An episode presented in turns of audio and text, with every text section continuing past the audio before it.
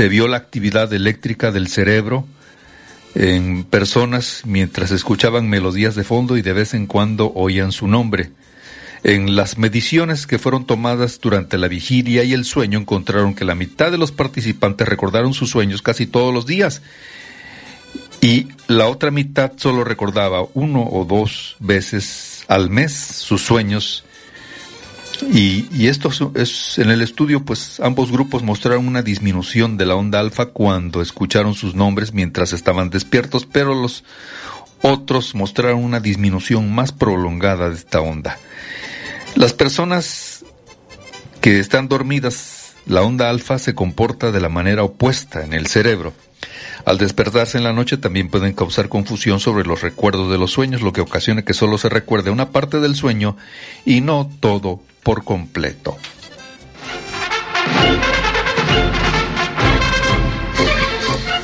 Gracias por su atención al programa cultural Escuche y Aprenda. Aprenda lo que no sabe. Recuerde lo que ha olvidado. La invitación para mañana a la misma hora a través de XEU.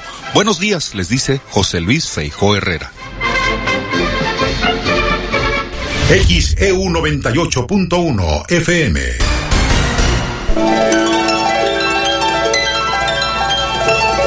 Hoy tenemos que dar las gracias. Gracias a quien nos permite disfrutar de un nuevo día. Gracias porque tenemos la alegría y la tristeza, el optimismo y el pesimismo, porque podemos estar contentos o enojados por el poder de discernir y de elegir, porque en nosotros consiste, y solo en nosotros, encontrar los alicientes. Ser felices debe ser nuestra meta, y luchar contra quienes se opongan. Para un ceño adusto, una sonrisa. Quitar la careta y descubrir la verdadera cara de la gente. Enseñar a quien no sepa que la felicidad es gratis, que no hay riqueza que valga si se es pobre de corazón, que la pobreza vive mientras no nace el amor. Gracias por la vida. Gracias a ti, como te llames Señor, que de cualquier forma eres el mismo. XEU Noticias 98.1 FM presenta El Noticiero de la U. Conduce y dirige la periodista Betty Zabaleta.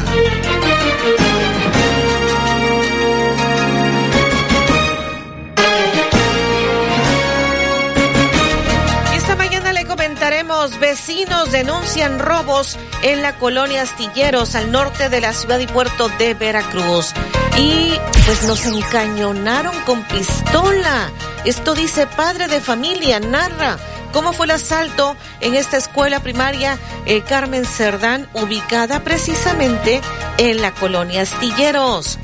Piden instalar cámaras en escuelas de Veracruz tras el asalto a mano armada en una escuela primaria. Esto le está pidiendo la alcaldesa Patricia Lobeira a la Secretaría de Educación de Veracruz. Comisión Federal de Electricidad va a quitar cinco transformadores de las banquetas en el centro de Veracruz.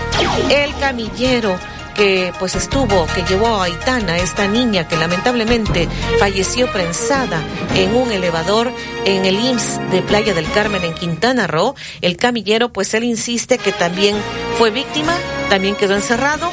Ya posteriormente lo dejaron en libertad, lo tenían detenido. Ayer que le preguntaron al presidente López Obrador sobre el tema y que dio su punto de vista, que aquí se lo presentamos, ya más tarde fue que lo dejaron en libertad al camillero.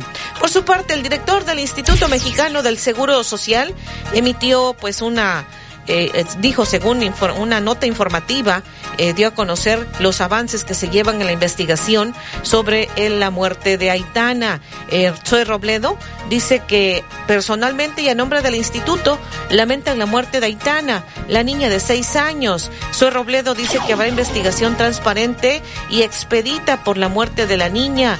Según dice que analizaron los hechos luego de las revisiones internas sobre los elevadores.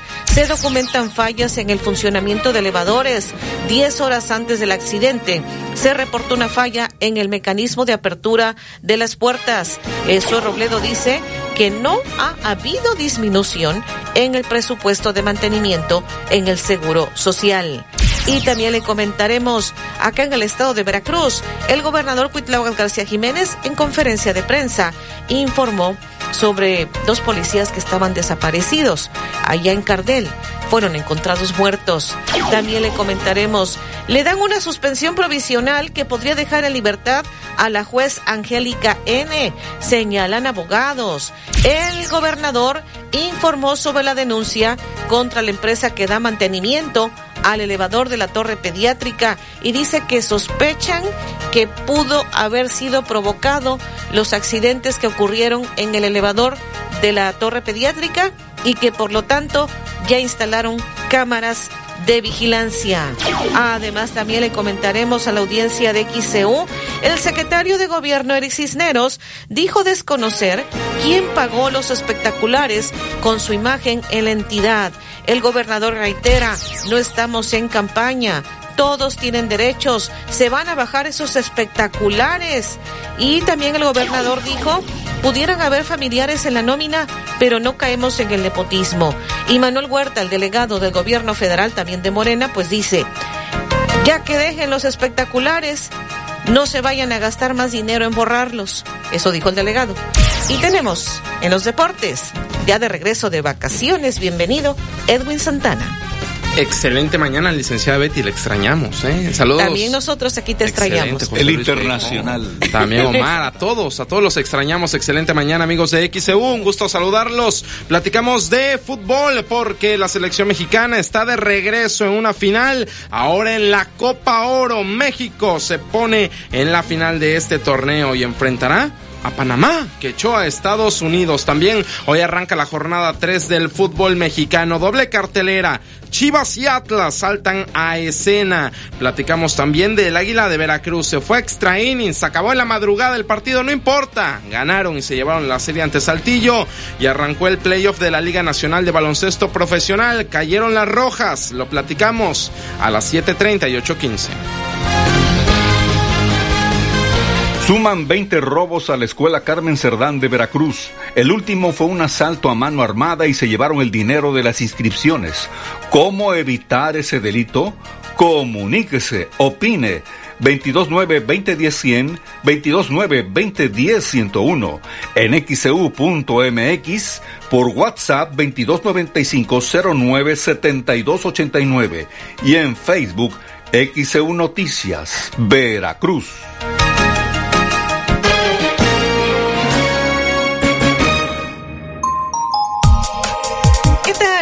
Buenos días. Saludo a la audiencia de XCU. Hoy es jueves 13 de julio del 2023 y enviamos una calurosa felicitación con mucho cariño para nuestro compañero Joel.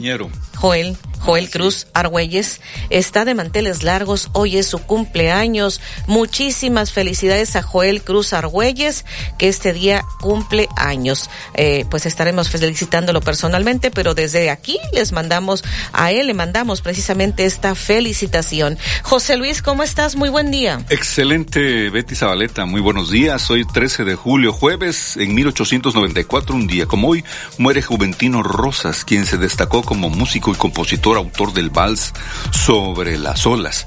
Hoy es el Día Mundial del Rock. Y desde 1959 se celebra el segundo jueves de julio, el Día del Árbol. En el santoral tenemos a Enrique, Teresa de los Andes, Santa Clelia, Esdras, Eugenio, Fernando, Jacobo y Tomás. ¿Usted lleva este nombre? ¿Conoce a alguien que lleve este nombre? Felicítelo. Hoy está celebrando su día onomástico.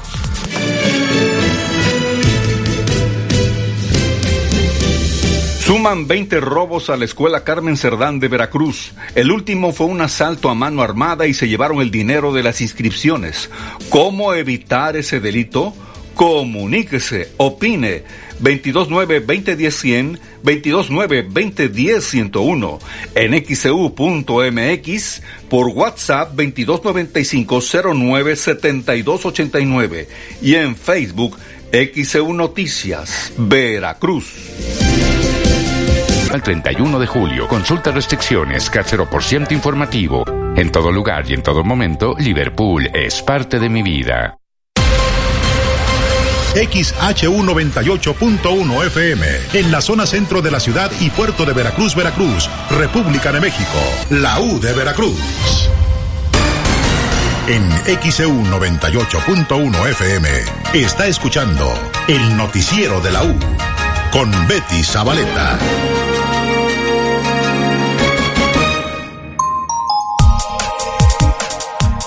Son las 6 de la mañana con 42 minutos. Hoy es jueves 13 de julio 2023. Y vamos a comentarles sobre denuncias que están haciendo vecinos de la colonia Astilleros al norte de la ciudad y puerto de Veracruz. Denuncian múltiples robos en esa colonia. Vecinos de la colonia Astilleros al norte de Veracruz denuncian múltiples robos en la zona, sobre todo cables y alambres de energía eléctrica. Francisco Loyo Pérez habita frente a la escuela Carmen Sardán y afirma que las casas frente al plantel desde hace alrededor de tres meses las han robado, pero de lo que más han sufrido son los kilos de cable que se han llevado. Eh, pues han metido hace como tres meses, cuatro meses se metieron aquí a, al local de aquí junto, eh, a robar. A nosotros, gracias a Dios, no nos robaron, nos cortaron los cables de las cámaras que tenemos, de las, de las luces que tenemos especialmente para proteger aquí el negocio. En el sitio tienen dos números de reporte por el robo de cables que les dio Comisión Federal de Electricidad. Sin embargo, por la demora del servicio, ellos tuvieron que comprar sus propios cables. Y hace como un mes se volaron el cable de aquí, de que va de la cometida del medidor hacia nosotros, a la mufa, y tuvimos que comprar cables, salió muy caro y de hecho aquí como podrán ver aquí arribita también a los compañeros les robaron, no se los han puesto. Tiene como un mes que la comisión se le reportó eso y bien gracias, ¿verdad? Pero son buenos para cobrar. Por su parte, el profesor Eduardo Lara comentó que la vigilancia es mala en esa zona del norte de Veracruz. La dirección es Costa del Golfo, casi esquina Ensenada, y no, la, la vigilancia es casi nula. Frente a la vivienda robada, la escuela primaria Carmen Cerdán ha sido saqueada al menos en 20 ocasiones. El martes 11 de julio dos sujetos asaltaron a mano armada, mientras los vecinos aseguran que los robos no cesan. X, EU Noticias. Jo, Sedequino.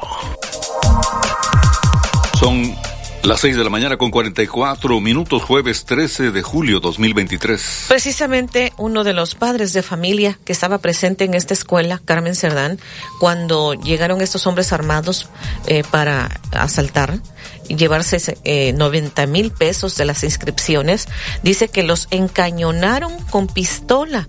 El padre de familia narra precisamente cómo fue el asalto en esta escuela, escuela primaria urbana Carmen Cerdán, ubicada en la colonia Astilleros, al norte de la ciudad y puerto de Veracruz. La escuela primaria urbana Carmen Cerdán, ubicada en la colonia Astilleros al norte de Veracruz, fue asaltada a plena luz del día según narró el presidente de la Sociedad de Padres de Familia. Estaba cerrada la puerta, brincaron, ¿cómo fue que entraron? No, pues lo que pasa es que la puerta entra, estaba abierta porque estaban entrando la mayoría de los padres de familia, ¿no? ¿Se dieron cuenta los niños de lo que ocurrió? Ah, mire, no sabré decirle. Algunos, a lo mejor sí, algunos otros pues no.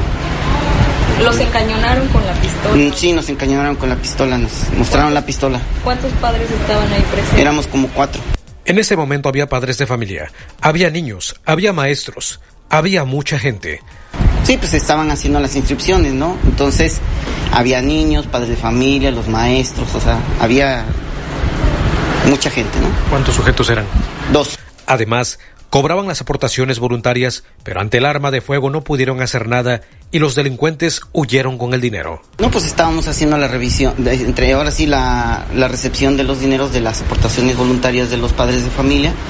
Y bueno, pues llegaron estas dos personas, nos amagaron con pistola en mano, ¿sí? Y bueno, se llevaron el dinero prácticamente. Eso fue 90 mil pesos. Inmediatamente acudieron a la fiscalía a poner la denuncia correspondiente. Ya se hizo lo conveniente en la fiscalía. ¿Tiene el número de la carpeta? No, no, no la proporcionaron. A eso se lo dieron a la directora directamente. ¿A qué? A la directora. Ella lo tiene. Sí. A partir del asalto, las cuotas de inscripción las están realizando por transferencia, pues cada padre de familia aportaba 1.200 pesos, recursos que se usan para el mantenimiento de la escuela. Todo va a ser por transferencia. No podíamos hacer la cuenta correspondiente. Todavía no tenían abierta la cuenta. No, todavía no. El presidente de la Sociedad de Padres de Familia subrayó que van alrededor de 20 robos en el plantel educativo en tres años, pero en este último asalto rebasó los límites. X, EU Noticias. Jo, Sedequino. Las 6 de la mañana con 47 minutos, jueves 13 de julio 2023. Y la alcaldesa de Veracruz, Patricia Lobeira, pidió a la Secretaría de Educación de Veracruz la instalación de cámaras de videovigilancia en escuelas públicas de nivel básico para disminuir los robos, sobre todo después de que sujetos armados ingresaron a esta primaria, Carmen Cerdán. Ayer fue algo insólito, la verdad es que nunca se había dado un robo a mano armada con niños en la escuela. Entonces, bueno, ahí sí me gustaría pedirle a la Secretaría de Educación una coordinación eh, de, real donde podamos tener cámaras, así como también la Policía Municipal y la Policía Estatal, estar muy pendientes a hacer un protocolo de seguridad para las escuelas para que nuestros niños estén seguros. ¿No hay coordinación actualmente con la SED? Sí hay coordinación, pero el tema de cámaras se les ha solicitado muchas veces porque tenemos robos a las escuelas bastante seguido.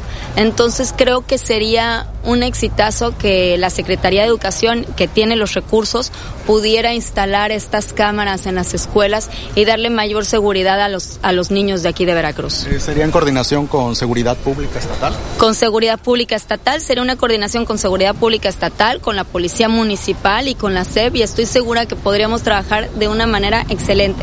Estas cámaras ayudarían muchísimo para que tengamos nosotros un centro de control y la Policía Municipal estar haciendo también sus rondines en las zonas escolares. La Policía Municipal no abarca esa zona. No, es que estamos divididos por sectores, eh, que también es algo que igual y tenemos que empezar a, a, platicar un poco más. Aunque estemos divididos por sectores, yo creo que sí es importante que nos dejen a la policía municipal llegar a diferentes lugares porque tenemos muchas quejas de donde está la policía estatal que ha habido robos por ejemplo en el Reforma está también ahí la policía estatal y bueno pues me, habían comentado que tienen robos está la seguridad pública eh, tenemos este en la colonia Astilleros y así nos diferentes puntos donde nosotros sabemos que son puntos eh, especiales donde nosotros como policía municipal, bueno, pues también queremos queremos intervenir, queremos participar. ¿De quién depende que se les dé esa anuencia de poder abarcar otros sectores? Bueno, pues lo hacen eh, tanto el ejército como la marina y la seguridad pública. Ellos dividen en sectores la ciudad y se ha hecho un gran trabajo de coordinación, sin embargo creo que siempre se puede mejorar. ¿Ya, la, ya lo ha planteado usted de manera eh, formal ante las reuniones que han tenido? Lo hemos platicado, nunca se ha hecho un oficio, lo hemos platicado y creo que sería un acierto porque bueno, ustedes saben que cuando son vacaciones o en Semana Santa, saquean las escuelas, hay un kinder que ha sido saqueado ya más de 10 veces, entonces que sí necesitamos poner especial atención a las escuelas aquí en Veracruz y, y la SEP lo sabe, entonces yo creo que sí sería un buen momento después de lo que sucedió ayer para hacer una reunión con, con, la Secretaría de Educación de Veracruz y poder hablar con ellos, así, replantear una estrategia de seguridad. Las 6 de la mañana, 50 minutos. Hoy es jueves 13 de julio 2023. Esto dijo la alcaldesa de Veracruz, Patricia Lobeira, que le pide a la Secretaría de Educación de Veracruz la instalación de cámaras de videovigilancia en escuelas públicas para disminuir los robos. Vamos a la pausa. Suman 20 robos a la escuela Carmen Cerdán de Veracruz. El último fue un asalto a mano armada y se llevaron el dinero de las inscripciones. ¿Cómo evitar ese delito? Comuníquese, opine. 229-2010-100, 229-2010-101, en xcu.mx, por WhatsApp 2295-097289 y en Facebook XEU Noticias, Veracruz. Y para cerrar con broche de oro nuestras fiestas, el domingo 30 nos acompañará la música de Junior Clan, la mejor fiesta en lo mejor de Veracruz. XEU 98.1 FM. En XEU 98.1 FM está escuchando el noticiero de la U con Betty Zabaleta.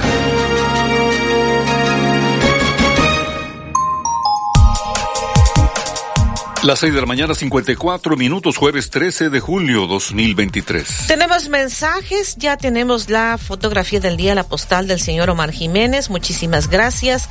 Lalo nos dice, eh, buenos días Betty José Luis, en mi caminata mañanera por nuestra bahía de Veracruz, Muro Sur, avistamos estas dos especies de pez globo muy raras dice eh, que nos envía saludos y dice así se ponen cuando lo sacan del agua. Nos envía estas fotografías. Muchísimas gracias. También por acá nos están enviando una fotografía de la larga fila para entrar a la clínica 57 del Seguro Social Veracruz. Ramón Ríos nos está comentando.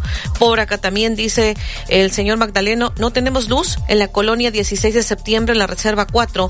No estamos robando la luz. Pedimos que nos apoyen. Dice que le pedimos a la alcaldesa, eso es lo que él dice.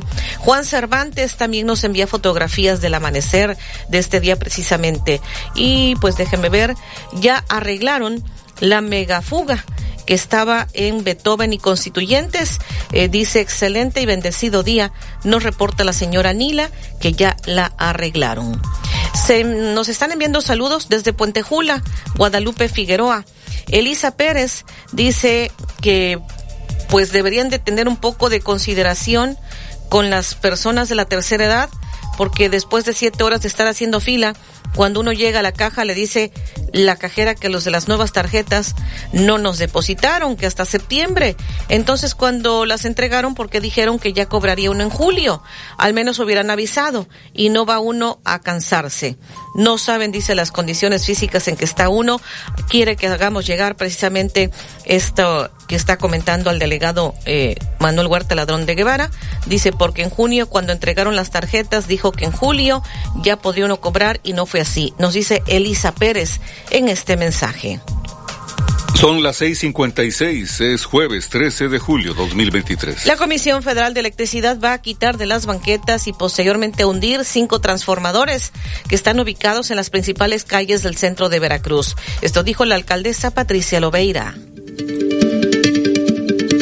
CFE tiene otro tipo de, de, ellos como, bueno, pues son una paraestatal, entonces es diferente, pero ellos están haciendo su trabajo por aparte, están cambiando los transformadores, están renovando sus redes, este, sus cableados.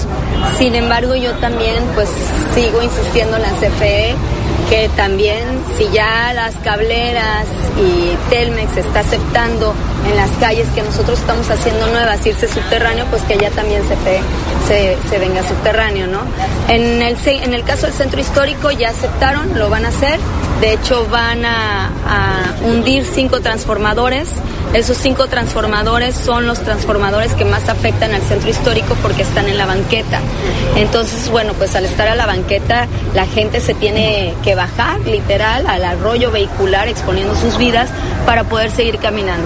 Entonces ya accedieron a que esos cinco transformadores sí los van a hundir. Es una inversión grande por cada transformador porque esos transformadores son más caros. Y bueno, pues en ese caso ya logramos también que CFE apoye en ese sentido. ¿Cuánto sería y si solo son transformadores por el momento y no cables? Son, son transformadores y cables. Y cables. Ellos lo que me comentaban es que ellos quieren terminar en este 2023 esta primera etapa de modernización de su cableado y de, transformadores pero van a seguir durante el 2024. Esto es algo que, que tiene que seguir permanentemente. Darle mantenimiento a la red de CFE es permanente. Son las 6 de la mañana con 58 minutos. Hoy es jueves 13 de julio 2023. Eso dijo la alcaldesa Patricia Lobeira, que le han informado de parte de Comisión Federal de Electricidad que van a quitar estos cinco transformadores de las banquetas en el centro de Veracruz. Y eh, es que ayer precisamente comenzó ya el retiro de cable aéreo que están instalados en calles y avenidas de Veracruz y que fueron eh, instalados hace varios años. La alcaldesa dio el banderazo de inicio en Flores Magón. Escuchemos. Bueno, pues realmente ahorita es una limpieza de cableado que se va a hacer por toda la ciudad. Como ustedes pueden ver, aquí podemos ver uno de los postes, pues ya hay exageradamente una carga de cables, muchos de ellos que ya ni siquiera este, tienen señal. Entonces lo que se va a hacer, se va a ver qué cables tienen señal, qué cables no, e ir retirando. Esta limpieza que estamos haciendo es un logro, de verdad. Hemos estado platicando con las cableras ya desde hace año y medio y que hemos solicitado que se pusieran a, por toda la ciudad a hacer esta limpieza y bueno, más adelante ir haciendo el cableado subterráneo en las calles en las que nosotros también vamos trabajando. Finalmente logramos a un acuerdo, llegamos a un acuerdo y vamos a empezar por Azueta y por Bolívar y de ahí nos vamos a ir por toda la ciudad 16 de septiembre, primero de mayo y así en toda la ciudad de Veracruz se va a hacer una limpieza. ¿Por qué? Porque ya se empieza a convertir en un riesgo para la ciudadanía. Nosotros vemos muchos cables que ya incluso están colgando.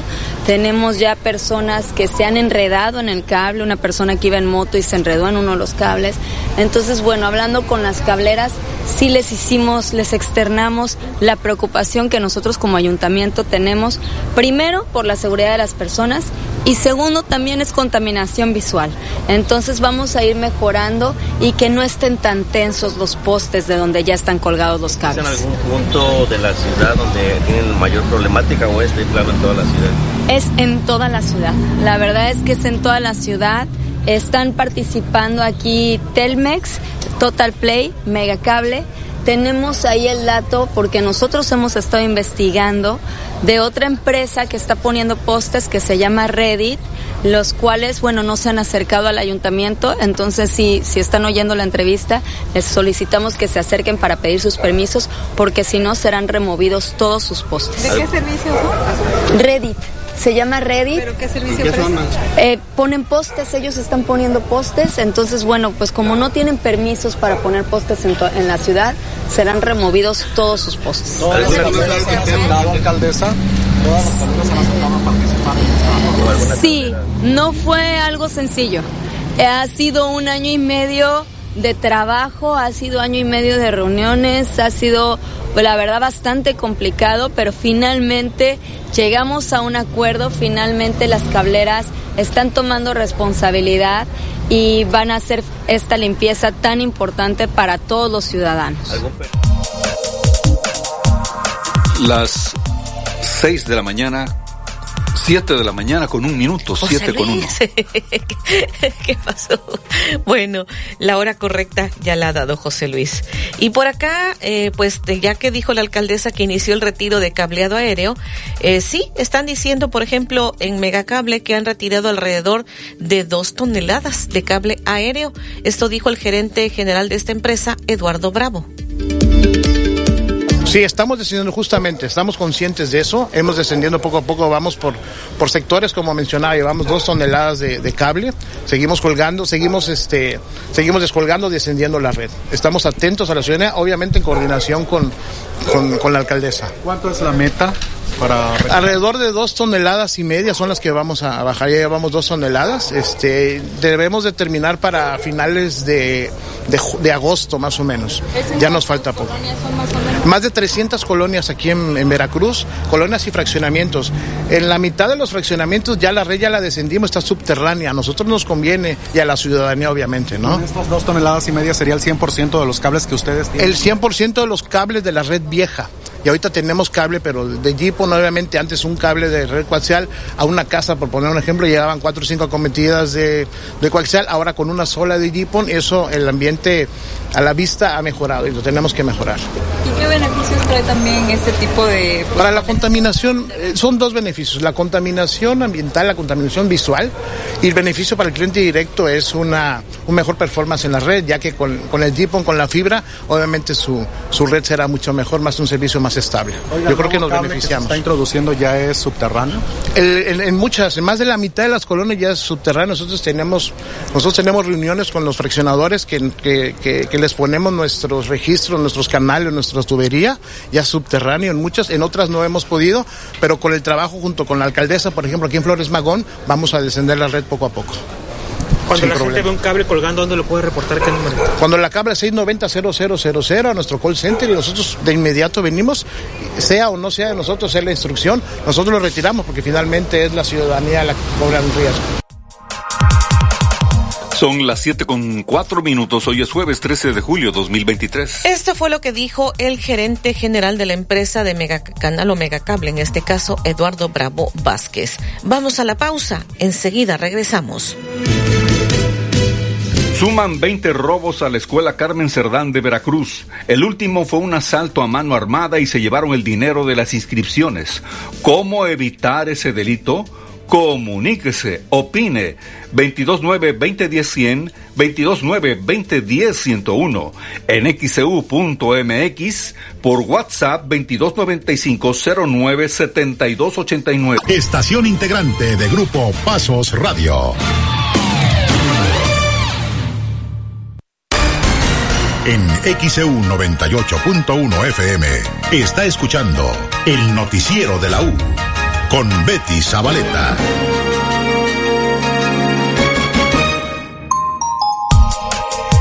Las 7 de la mañana con 5 minutos. Hoy es jueves 13 de julio 2023.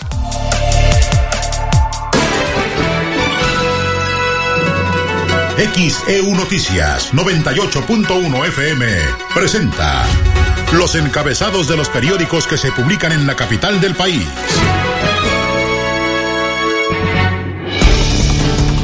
¿Qué tal? Muy buenos días en este jueves 13 de julio. Esta es la información que puede usted leer en nuestro portal xcu.mx. Por riña asesinan a puñaladas a hombre en fraccionamiento del puerto de Veracruz. Sepultan a niña que murió prensada en elevador del IMSS en Quintana Roo. Tribunal concede suspensión provisional a jueza de Cosamaloapan contra prisión preventiva justificada. El Universal. Diputados admiten crisis por Congreso doble y se aferran. Líderes parlamentarios defienden que tienen derechos y rechazan dejar el cargo un mes antes. Expertos prevén grave conflicto legal. El Reforma. Escalan los ataques con narcobombas. Del 2018 a la fecha, el uso de diversos explosivos por el crimen organizado ha aumentado, generando terror en la población, señalaron expertos. Milenio. Ebrard y Sheinbaum calientan la contienda con rounds de sombra. La contienda de Morena comenzó a entrar en calor con las críticas de Marcelo Ebrard a Claudia Sheinbaum por querer hablar como el presidente, mientras que la ex jefa de gobierno cuestionó el plan de seguridad Ángel del ex canciller, pues la tecnología es un instrumento, no una solución. La jornada. López Obrador señala, usó el narco la pobreza para crear su base social. El presidente Andrés Manuel López Obrador alertó que la presencia del crimen organizado en regiones de Chiapas y Guerrero fue provocada por el abandono que durante años tuvieron las comunidades, generando altos niveles de pobreza. El Excelsior. Refuerzan la seguridad con Guardia Nacional. En las últimas dos semanas, 113 mil elementos de la Corporación Federal fueron desplegados en el país. Ayer, 210 militares llegaron a Acapulco para vigilar las zonas turísticas. La Crónica. Emboscada en Tlajomulco, explosivos matan a seis agentes de la Fiscalía de Jalisco. Habrían usado madres buscadoras para atender la trampa. Acto de terror brutal, dice Alfaro, e instala mesa permanente de seguridad. El Financiero. Rompe el tipo de cambio el piso de 17 pesos por dólar. El peso alcanzó ayer su mejor nivel en siete años, al romper el piso de 17 unidades y cerrar en 16 pesos con 89 centavos. En el Economista, peso rompe el piso de 17 por dólar. El dato de inflación en Estados Unidos le dio el impulso. Tras varios días arriba de 17 pesos por dólar, ayer la moneda mexicana rompió el piso y cerró en 16 pesos con 88 centavos por dólar tras divulgarse el dato de inflación de Estados Unidos. Informó para XEU Noticias a Nabel Vela Pegueros. Las 7 de la mañana con 9 minutos es jueves 13 de julio 2023. En mensajes de la audiencia, eh, el ingeniero Francisco Javier Ugalde nos está haciendo referencia a lo que comentaba eh, José Luis Feijó en las efemérides, que hoy es del Día del Árbol, muy importante. Eh, pues la ya hemos hecho varios programas, eh, la semana pasada, la antepasada, hemos hecho varios programas en periodismo de análisis de la importancia de, sembrar árboles. Hoy es el Día del Árbol y eso nos están haciendo referencia. Y por acá déjame ver, antes de que nos vayamos a pausa, algunos de los mensajes que nos están enviando de parte de la audiencia esta mañana. Y dice por acá, este mensaje que nos hacen llegar. Saludos desde Carlos Acarrillo. Los escucho desde niña la señora Guadalupe Ascanio Regueira y dice, eh, es es excelente la programación desde Tres Patines, escucha y aprende en confianza. Parte de la mañana es lo que nos comparte. Y bueno, por acá dice la señora Guadalupe Domínguez en la colonia Miguel Ángel de Quevedo, se necesita que vengan las cableras a quitar todos los cables mal puestos en el sector popular esquina Moctezuma. Eso es lo que nos está compartiendo. El señor eh, Pérez de Lomas del Coyol reporta una fuga de agua en Popocatépetl entre Cerro de Oro y Cerro Gordo. Se está formando un socavón en Adolfo Ruiz Cortines y doctor Joaquín Perea Blanco en Colonia Marester 1 de Echeverría. Nos reporta Antonio Dosal, quien va en el taxi, está en el taxi 8533. Un saludo a todos nuestros amigos taxistas. Por acá también nos dicen, eh, en la calle 2 de abril, entre Turo Molina y Orizaba, hay una casa abandonada. Afuera de esa casa llegó una persona en condición de calle. Ahí se ha quedado. Es agresiva y molesta a los vecinos. Es un peligro porque frente a esta casa está un jardín de niños y la primaria eh, la primaria eh, pues que está precisamente ubicada ahí y esta persona en condición de calle ha tenido problemas con los padres de familia además de que abre las bolsas con pues de la basura y la tira sobre la banqueta nos dice el señor Julio César Pérez de la colonia Zaragoza así que 2 de abril entre Tuero Molina y Orizaba, esa casa abandonada, y hay una persona que llegó en condición de calle, se ha puesto muy agresiva, hay ahí un jardín de niños, una primaria, y pues no, no se ha hecho nada, dice que han tenido problemas esta persona con los padres de familia. Las 7 de la mañana con 11 minutos, hoy es jueves 13 de julio 2023. Suman 20 robos a la escuela Carmen Cerdán de Veracruz. El último fue un asalto a mano armada y se llevaron el dinero de las inscripciones. ¿Cómo evitar ese delito? Comuníquese, opine. 229-2010-100, 229-2010-101. En xcu.mx, por WhatsApp 2295-097289. Y en Facebook, XEU Noticias, Veracruz. De calidad al mejor precio. Vigencia el 31 de julio. Consulta términos y condiciones en tienda. XEU 98.1 FM. En XEU 98.1 FM está escuchando el noticiero de la U con Betty Zabaleta.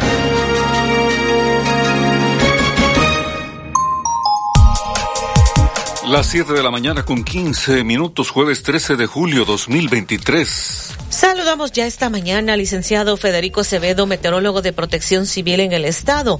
Licenciado, muy buen día. Le escuchamos con el pronóstico del tiempo. Gracias, eh, muy buen día para todos y todos. Con gusto la información desde la capital del estado. Hoy está amaneciendo con cielo despejado, medio nublado en lo que es el norte y centro del, del, del mismo hay todavía alguna área de, de, actividad de tormentas frente a las costas del centro y sur de la entidad que durante la madrugada pues estuvo, eh, vamos a decirlo, afectando parte de lo que es la región de los Tuxtlas, pero ya esta, esta zona de tormentas que tiende a disiparse. Eh, comentábamos que en estos días la prueba de lluvias eh, no desaparece, pero sí disminuye con respecto a días anteriores, sobre todo con respecto a la semana la semana pasada. Y esto implica también que las temperaturas han ido aumentando gradualmente. Eh, pues creemos que el día de hoy, pues el pronóstico es de que sea algo similar al día de ayer, con la probabilidad de lluvias pues concentrándose principalmente en la zona sur. Y esto porque la onda tropical número 12, eh, su eje está cruzando lo que es el istmo y al sur del mismo, del istmo de Tehuantepec y al sur del mismo, así que es probable que allá en las cuencas del Papaloapan, Coatzacoalcos y en la región del, del Tonalá, pues esté, esté presente todavía la probabilidad de lluvias, pero el resto del estado con, con baja probabilidad y esto puede ocurrir también aquí en la región montañosa central en horas de la tarde y noche, donde ayer no tuvimos precipitaciones, por lo menos en las estaciones que, reportan, o más bien donde se tiene un sistema de medición.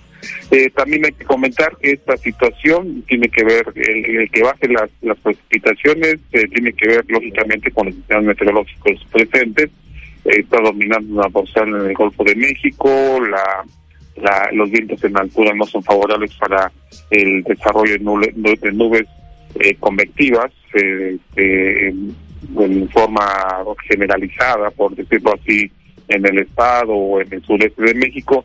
Y adicionalmente a esto, pues hay un poco de polvo del Sahara. No hemos estado hablando del polvo del Sahara en esta temporada, pero hay un poco de polvo del Sahara en lo que es el suroeste del Golfo de México, eh, no se ve prácticamente, son mínimas las, concentraciones aquí en el estado, pero está llegando también a lo que es la península de Yucatán con un poquito más de, concentraciones. Y eso, como lo hemos platicado en años anteriores, pues eh, en la época principalmente de ciclones tropicales, pues ayuda a que la estabilidad sea mayor, aunque sea temporalmente, sea mayor en, este, donde se encuentra o donde esté cruzando esta, esta nube de, de polvo del Sahara. Así que es un elemento más adicionalmente a los sistemas atmosféricos, un elemento más de que hace que las, las lluvias no, o más bien que la probabilidad de lluvias esté disminuyendo en lo que es el este y sureste del territorio nacional. Temperaturas que hemos eh, eh, pues eh, recuperado de las últimas 24 horas, no tengo Tuxpan, pero debo suponer que superó nuevamente ayer los 36 grados Celsius.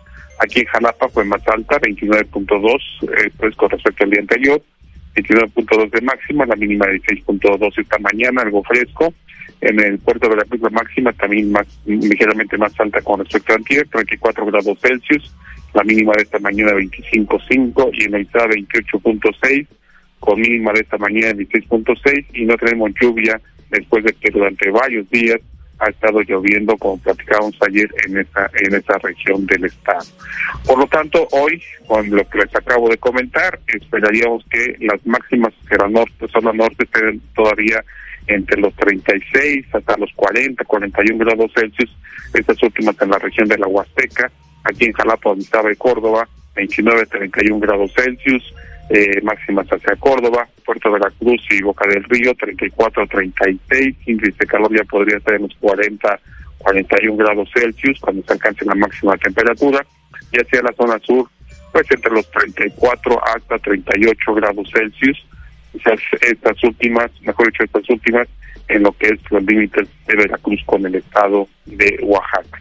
El viento que en este momento eh, Atipona está reportando a ver, déjenme actualizar porque creo que no está la página actualizada. Sí. Un segundo. Muy bien. Estamos. Eh, pero debe de ser viento de del oeste. No, viento en calma en este momento está reportando a Tipona, pues eh, puede ser algo temporal. Eh, durante la mañana será del oeste, noroeste, muy débil, mediodía y durante la tarde ya rola al este y al noreste como en días pasados, eh, eh, alcanzando velocidades de 20 hasta 35 kilómetros por hora en el transcurso de la tarde y noche. De hecho, aquí en la zona de, de Jalapa, en las altas montañas, pues hemos tenido lo que se conoce como los vientos alicios, han estado pues el viento algo eh, eh, con velocidades moderadas en las estaciones frescas del noreste en el transcurso de la tarde y noche. Y bueno, la humedad relativa que, que está en la presión atmosférica que está en estos momentos reportando la estación de Cipona en 1013.7 hectopascales, mientras que la humedad relativa está del 90.2%. En información tropical, pues únicamente lo más significativo es Cali, esa tormenta tropical que promete hoy ser huracán, pero que por fortuna sigue muy lejos y alejándose del territorio nacional en el Pacífico Oriental, mientras que en el Atlántico, eh, bueno, hay una serie de ondas tropicales, una está eh, cruzando lo que es el centro de, del Caribe y tres más están entre lo que es eh, África y las Antillas Menores, lo que se conoce como la región principal de desarrollo, pero ninguna con un potencial para evolucionar al ciclo tropical. Y sigue el disturbio 94L, pues eh, en el Atlántico Norte, lejos de, lejos de zonas este, habitadas, con una probabilidad media para evolucionar ciclo tropical en los siguientes días. No hay ninguna, ningún no representa peligro para ninguna zona habitada por el momento.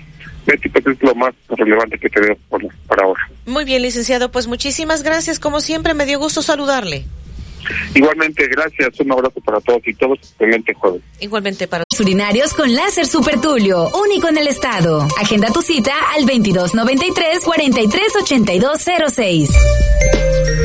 Este es el resumen eh, aquí en el puerto de Veracruz hemos amanecido con 25.5 grados Celsius de temperatura. Hoy se espera bastante calor, muy similar a lo que tuvimos ayer. 34 a 36 grados Celsius. El índice de calor de 40 a 41 grados Celsius. El viento está en calma, posteriormente estará variable. Después del mediodía y por la tarde del este-noreste de 20 a 35 kilómetros por hora. Esta mañana 1013 milibares de presión atmosférica. 90% de humedad y eh, pues disminuye la probabilidad de lluvias, aunque no desaparece por completo, pero sí disminuye la probabilidad de lluvias. Se estarían concentrando principalmente hacia el sur del, del estado, esto por una onda tropical, la onda tropical número 12. Y esta disminución en cuanto a las lluvias tiene que ver también que estamos teniendo concentraciones del polvo del Sahara en el suroeste del Golfo de México. Es lo que nos han indicado en el pronóstico del tiempo. Hoy en Jalapa se está pronosticando 8206, doctor Efraín Barradas Huervo, cirujano urólogo, 2293 43 8206. Son las 7 con 25 minutos, hoy es jueves 13 de julio 2023. Suman 20 robos a la escuela Carmen Cerdán de Veracruz. El último fue un asalto a mano armada y se llevaron el dinero de las inscripciones. ¿Cómo evitar ese delito? Comuníquese, opine. 229-2010-100, 229-2010-101, en xcu.mx, por WhatsApp 2295-097289 y en Facebook XEU Noticias, Veracruz. El no.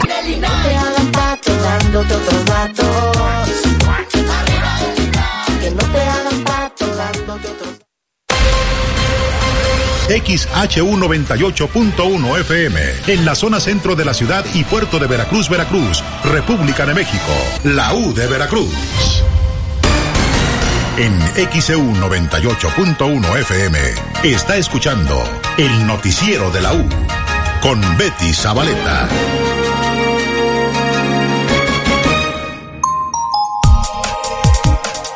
Son las 7 con 28 minutos, jueves 13 de julio 2023.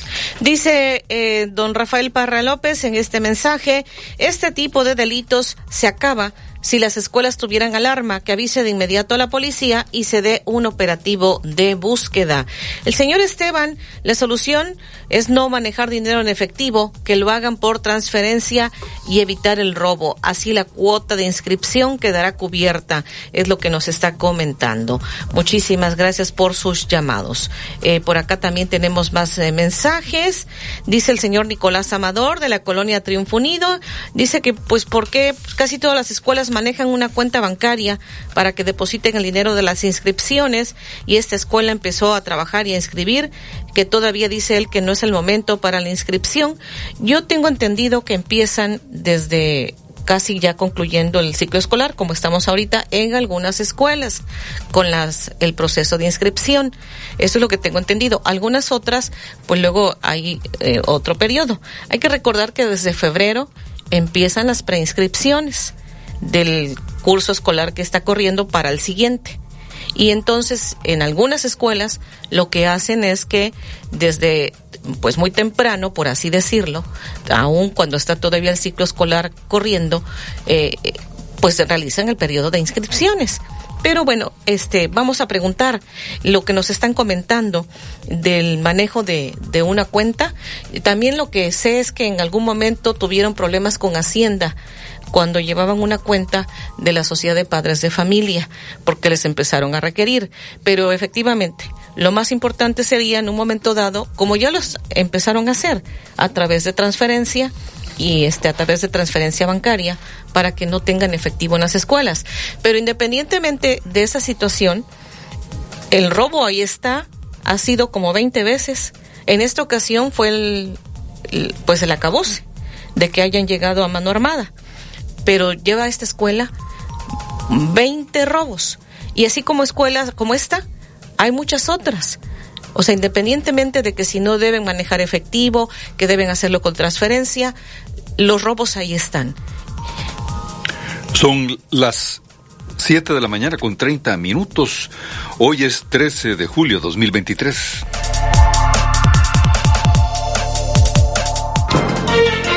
Hasta el momento de esto le hemos informado. Colonia Astilleros al norte de la ciudad y puerto de Veracruz denuncian múltiples robos en las colonias, sobre todo de cables, alambres de energía eléctrica. Francisco Loyo Pérez, quien habita frente a la escuela Carmen Cerdán, que fue asaltada también, dice que las casas frente al plantel las han robado, pero de lo que más han sufrido son pues de estos robos de kilos de cable que se han llevado. La escuela primaria urbana Carmen Cerdán, ubicada en la colonia Astilleros al norte de Veracruz, fue asaltada en plena luz del día. Había niños, padres de familia, cuando dos sujetos entraron a la escuela, según narró el presidente de la Sociedad de Padres de Familia, dijo que los encañonaron con pistola y se llevaron 90 mil pesos de las inscripciones. La alcaldesa Patricia Loveira pidió a la Secretaría de Educación de Veracruz la instalación de cámaras de videovigilancia en escuelas públicas de nivel básico para disminuir el índice de robos. La Comisión Federal de Electricidad va a quitar de las banquetas y posteriormente a hundir cinco transformadores que están ubicados en las principales calles del centro de Veracruz.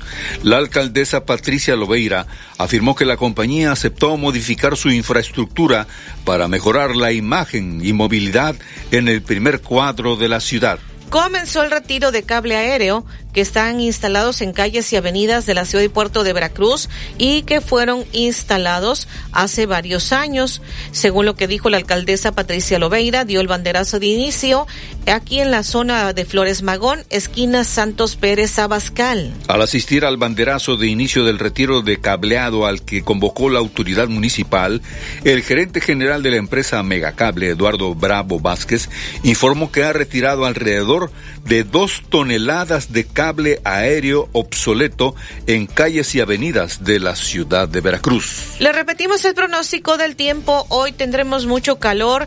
Aquí en el puerto de Veracruz hemos amanecido con 25 grados Celsius. Tendremos una temperatura máxima, de acuerdo al pronóstico, 34 a 36 grados Celsius. El índice de calor de 40 a 41 grados Celsius. El viento esta mañana en calma. Después del mediodía y por la tarde del este-noreste de 20 a 35 kilómetros kilómetros por hora y lo que se está pronosticando para los siguientes días. Tenemos polvo del Sahara eh, disminuye la probabilidad de lluvias y estas serían eh, pues más eh, ahora sí que más importantes las que se llegaran a presentar hacia el sur del estado por la onda tropical número 12 según lo que indica el pronóstico del tiempo. En Jalapa una temperatura máxima de 29 a 31 grados Celsius Jueves 13 de julio 2023 son las 7 de la mañana con 33 minutos. Y más adelante en XO Noticias también soy víctima, dijo el camillero, el camillero que llevaba a la niña Aitana eh, y que quedó prensada en el elevador en el Seguro Social en Playa del Carmen en Quintana Roo, ya fue liberado. Le estaremos comentando lo que ha dicho el director general del Instituto Mexicano del Seguro Social, Zoe Robledo. Él comenta que pues no ha habido disminución en el presupuesto de mantenimiento en el Seguro Social. También le comentaremos, en Jalisco está desatada la violencia. El gobernador confirmó seis muertos por un ataque en Tlajomulco.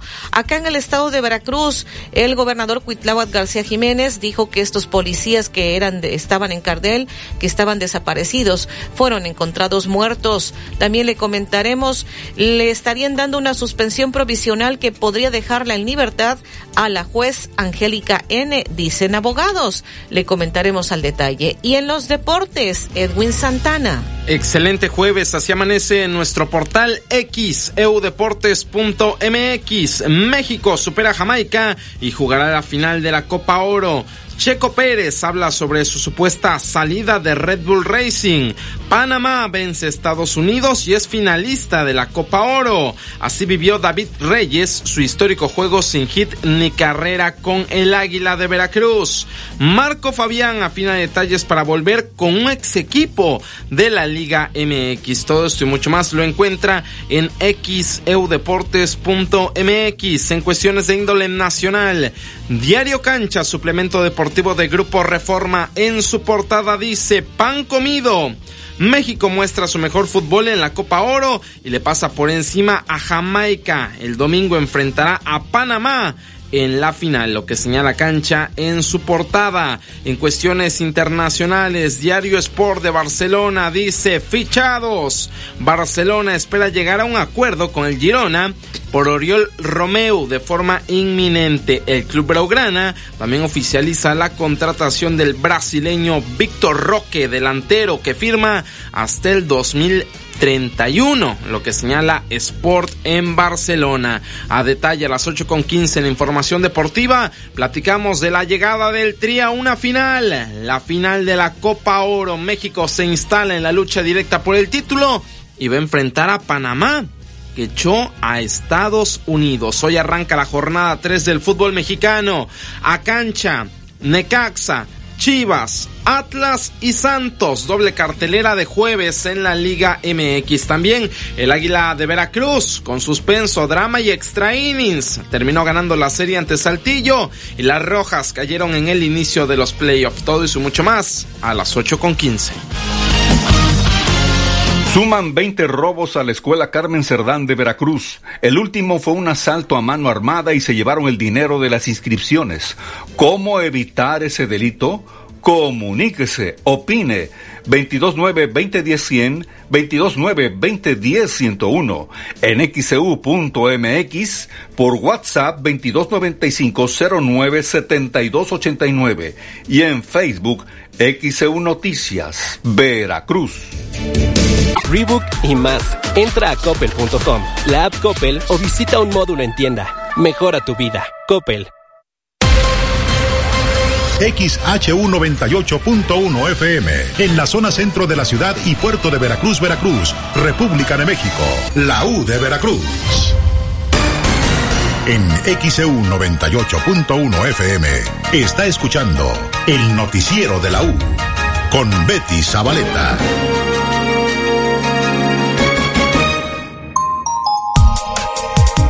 Las 7 de la mañana con 41 minutos es jueves 13 de julio 2023. Más mensajes, dice Hernán Mateos, que pongan los cables de telefonía a una buena altura porque yo traigo carro grande, luego cuesta entrar al centro y a colonias, es lo que nos comenta. Por acá también tenemos pues más mensajes. Eh, dice hoy que es día del árbol, un pedacito del tema de la Sonora Santanera. Sembramos un arbolito, nos pide el señor Carlos. Por acá también, señor Gómez nos va a escuchar desde su taxi, incluso nos manda la fotografía de donde se ve la frecuencia de XCU 98.1 FM. Muchísimas gracias, dice bendiciones. Y desde el puente de Boca del Río hacia Creo que me quiso poner Playa de Vacas. Muy bien, pues muchísimas gracias. Por acá también tenemos este mensaje eh, que nos hacen llegar de parte de la audiencia. A ver, déjeme ver. Dice toda la calle Bosques de Laureles, la avenida Boulevard del Parque, esperando respuesta. No entiendo, ojalá quien nos está enviando no, no lo entiendo, dice toda la calle Bosques de Laureles, la avenida Boulevard. No nos ponen qué es lo, qué, qué es lo que ocurre y quién nos está enviando el, el mensaje. Nos envían, envían unas fotografías. No sé si es fuga de agua o cables o a qué se refiere. Ojalá nos puedan especificar. Son las 7 de la mañana, 43 minutos, jueves 13 de julio 2023. Y tenemos ahora este reporte desde Redacción de Noticias. Olivia Pérez, adelante. Sí, Betty, muy buenos días a todos. Informarles eh, de este trágico hecho que ocurrió en Quintana Roo, luego del fallecimiento de la pequeña Aitana en el elevador del IMSS, pues ya se da a conocer que se realizó pues el entierro de la pequeña, eh, acompañada de toda su familia y de vecinos y amigos eh, dieron el último adiós a Aitana, la niña de seis años que lamentablemente falleció prensada en un elevador de un hospital del IMSS en Playa del Carmen, en Quintana Roo. Fue ayer a las cinco de la tarde, el cortejo fúnebre partió desde la casa familiar ubicada en el municipio de Tinum, en Yucatán, con dirección al panteón donde recibi recibió descanso eterno bajo los ritos cristianos. La comunidad se encuentra afectada con profunda tristeza y consternación ante este trágico acontecimiento. Los vecinos, familiares y amigos de la pequeña expresaron su dolor y solidaridad ante tan inesperada pérdida. La, las muestras de cariño y el apoyo pues han sido innumerables mientras espera que las autoridades realicen las investigaciones pertinentes. Este fatídico hecho ocurrió cuando la menor ingresó al hospital de zona 18 debido a una infección por dengue. Debido a que su estado de salud ya no representaba un peligro, el médico a cargo decidió realizar un último estudio antes de darla de alta. Sin embargo, durante el traslado al segundo piso, el elevador se atascó y ocurrió el fatal desenlace. Comentarles que inicialmente las autoridades habían detenido al camillero que trasladó a la niña de seis años que murió prensada en el elevador. Sin embargo, ya más tarde se da a conocer que quedó en libertad, informó la Fiscalía de Quintana Roo. En un comunicado, el fiscal interino Raciel López detalló que Víctor F. fue dejado en libertad por considerar que en los hechos que se investigan hasta este momento no le resulta responsabilidad penal. Incluso él le había dado una entrevista y dijo que también era víctima porque también había quedado atrapado en este elevador y fue el único que pudo salir. La pequeña lamentablemente falleció. Así que ya sepultaron a la pequeña y libraron al camillero que trasladó a la niña de seis años prensada en el elevador del IMSS. Descanse en paz. Es el reporte. Buenos días. Son las 7 de la mañana con 45 minutos, jueves 13 de julio 2023. A lo que hacía referencia Olivia, precisamente vamos a escuchar lo que decía el camillero. También soy víctima, también quedé encerrado. A mí no me importa hoy aceptar una culpa que no es mía, porque también fui víctima, porque también quedé encerrado, ¿sí? y quedé encerrado mi madre y salí por un pinche agujero que estaba cabrón y todavía yo intenté rescatar a la bebé. Intenté hacer, porque al final de cuentas todos somos padres de una manera. Así es. Tenía la edad de mi hijo menor. Y por lo mismo, a mí me vale madre que sigan asociando mi nombre, pero que el día de mañana caiga el responsable, porque sabemos quiénes son los responsables. Y que caigan las cabezas de que tengan que caer. Omiten sus funciones. Y yo he sido criticado muchas veces se lo dije a la jefa, se lo dije a las compañeras ayer, yo no te agrado, porque siempre te digo, yo no hago paciente si no vas tú y tú conmigo. Y ayer quedó demostrado, porque si un enfermero hubiese llevado a esa niña sin mí, que lo han hecho, es cárcel. El enfermero estuviera aunque, aunque el enfermero lo quisiera cubrir o lo que sea, la usurpación de funciones está penado y es de uno a cuatro años de cárcel. Y esa no se la libran por nada del mundo. Y se los dije y se los tengo dicho siempre, no hagan mi trabajo. En primera porque a veces lo hacen mal. Sí, en primera. En segunda, están arriesgando su trabajo e indirectamente están arriesgando el mío y no le dan el valor a mis actividades. Y es lo que no entienden.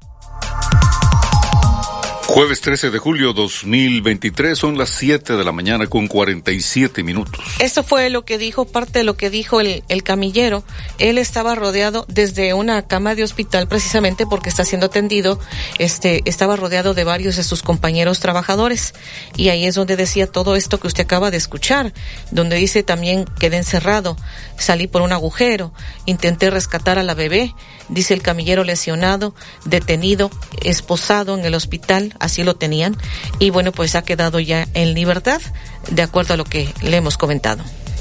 Son las 7:48, hoy es jueves 13 de julio 2023.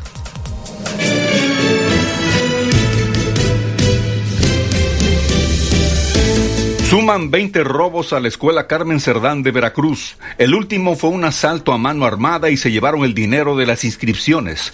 ¿Cómo evitar ese delito?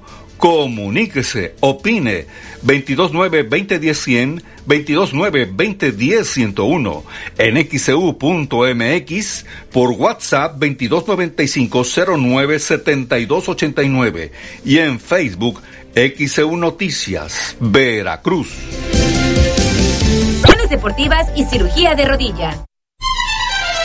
Chantres Soresa, seguros personales, te da la hora.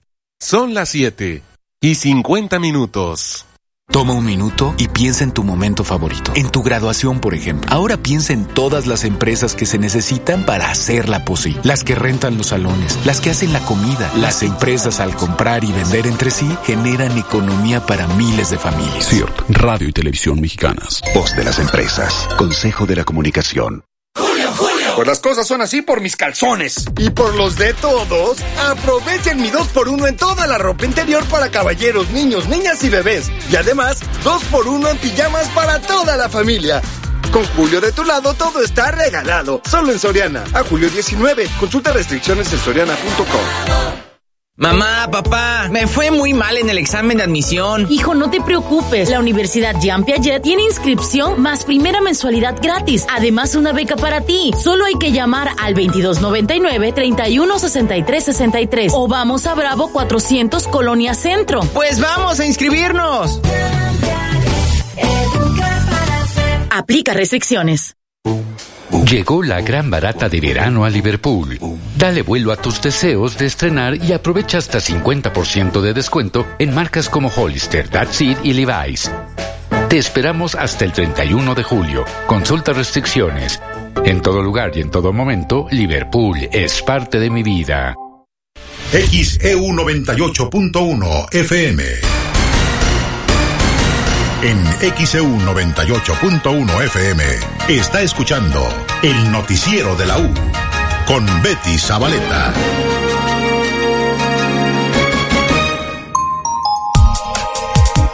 Las 7 de la mañana con 52 minutos es jueves, jueves 13 de julio 2023. Tenemos más mensajes. José Luis Hernández Gómez eh, dice que da las gracias. Ya regresó Comisión Federal la electricidad. Ayer mismo trabajaron duro los obreros de Comisión Federal con dos o tres cuadrillas. Muy agradecido XCU a estos obreros de Comisión Federal. Incluyo a un supervisor que estaba de casco blanco. Esto fue en el eh, Fobiste Floresta y nos envió una fotografía de cómo estuvieron trabajando las camionetas de Comisión Federal en la reparación de ese transformador. Son las 7 de la mañana, 52 minutos, jueves 13 de julio. Eliezer Acosta dice, yo opino que en todas las escuelas haya botón de pánico y que dé una vuelta y la, la policía y la Guardia Nacional. Es lo que comenta. Vamos con el reporte financiero. La Bolsa Mexicana de Valores registró este miércoles un retroceso de 0.34% en su principal indicador, en una sesión con ganancias a nivel global. En divisas, el dólar gana 0.18% y se cotiza en 16 pesos con 91 centavos. El euro gana 0.54% y se cotiza en 18 pesos con 88 centavos. La onza de plata gana 4.48% y se cotiza en 408 pesos con 20 centavos. El centenario de oro gana 1.30% y se cotiza en 33.094 pesos con 39 centavos. Los inversionistas tendrán información de la inflación al productor y de las finanzas públicas de Estados Unidos, además del dato preliminar del Producto Interno Bruto de Reino Unido y de finanzas públicas estatales de México. Informó para XEU Noticias a Nabel Vela Pegueros. 7 de la mañana con 54 minutos, jueves 13 de julio 2023. Retomando el caso de la niña Aitana, quien lamentablemente falleció prensada en un elevador en Playa del Carmen en Quintana Roo, después de que emitiera un comunicado al Instituto Mexicano del Seguro Social, el propio Sue Robledo en sus redes sociales, ayer dio a conocer un video el director del Instituto Mexicano del Seguro Social. Y eh, pues vamos a escuchar, Soy Robledo dice que la familia de la niña Itana está recibiendo acompañamiento de parte del Seguro Social. De manera personal y a nombre de todo el Seguro Social, he expresado nuestras condolencias a los padres de la pequeña Aitana. Lamentamos profundamente lo sucedido. Ellas y ellos tienen todo, todo nuestro apoyo. Un equipo multidisciplinario del IMSS, encabezado por la titular de la unidad de atención, la licenciada Gabriela Paredes, se ha reunido ya también con los familiares para escucharlos y para ofrecerles acompañamiento desde todas las dimensiones que un caso de esta naturaleza amerita. Son las 7 de la mañana con 55 minutos, jueves 13 de julio 2023. El director del Instituto Mexicano del Seguro Social, Sue Robledo, dijo que habrá una investigación transparente. En ese sentido, una exigencia que se debe de atender es la de una investigación transparente y expedita para conocer las causas del suceso, para determinar responsabilidades, para ofrecer también medidas de reparación y establecer las medidas de no repetición. Las 7:55, jueves 13 de julio. Eh, también Zoe Robledo dice que eh, están analizando los hechos eh, que pues eh, ocasionaron esto que ocurrió este lamentable hecho, revisiones internas sobre la empresa y sobre todo en cuanto a los elevadores de la marca ITRA y eso es lo que dice. Sobre los elevadores marca ITRA. En mayo del 2016, el IMSS adquirió 181 elevadores marca ITRA por un monto de 558 millones de pesos. Este monto incluía una garantía de cinco años para el mantenimiento de los equipos. En ese lapso se presentaron, pero también se documentaron diversas fallas en sus componentes y diversas fallas en su funcionamiento. Tenemos conocimiento también que otras instituciones diferentes al IMSS como el caso del Congreso del Estado de Jalisco, también tuvieron problemas con elevadores de esa misma marca. En el primer trimestre del año 2022 se les asignó a todas las delegaciones del IMSS en el país recursos para el mantenimiento preventivo y correctivo de estos equipos. Las delegaciones del IMSS en Quintana Roo, en el Estado de México, en Querétaro y en el Estado de Morelos en 2023 contrataron a través de una licitación pública a la empresa Citravem SADCB, cuyos contratos están hasta el momento vigentes, que tienen vencimiento el 31 de diciembre de este, de este mismo año. Las 7:57 es jueves 13 de julio 2023. Dice que se documentaron fallas en el funcionamiento de los elevadores.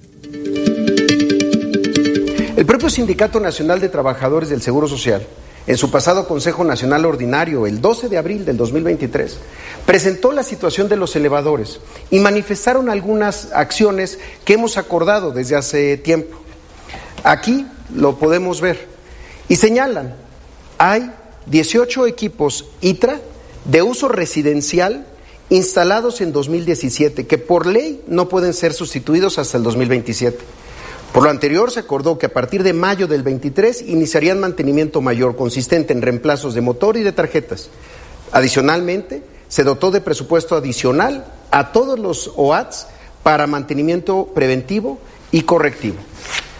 También quiero compartir que, como en todos los casos, he mantenido una comunicación muy estrecha con la representación sindical para dar garantía a nuestros trabajadores del hospital que nadie debe de ser acusado injustamente y que vamos a colaborar con las investigaciones de la manera como la autoridad ministerial lo solicita. En ese sentido, agradezco la comunicación que tuve con el fiscal de Quintana Roo, quien me informó sobre la situación jurídica del camillero Víctor, a quien en este momento ya se dejó en libertad. Son las 7:58, hoy es jueves 13 de julio. Soy Robledo dijo también en este video que difundió en sus redes sociales que 10 horas antes del accidente, el subjefe de conservación del hospital llamó a la empresa para reportar una falla que estaba relacionado con el mecanismo de apertura de las puertas. Una hora más tarde acudió un técnico a resolverlo. No obstante, se retiró sin dejar ninguna señalética para indicar el mal funcionamiento. Sobre el contrato de la empresa Citravem para, el mantenimiento de los cuatro elevadores del Hospital General de Zona en Playa del Carmen, aclaramos algo, está vigente. A partir del primero de julio de este año, el IMSS, desde el nivel central, contrató a la empresa de elevadores más grande del mundo, Otis, para los servicios de mantenimiento preventivo, correctivo y refacciones de todos estos elevadores marca ITRA. Pero para el caso del Hospital de Playa del Carmen, Otis aún no está operando, toda vez que el contrato con Citravem sigue vigente.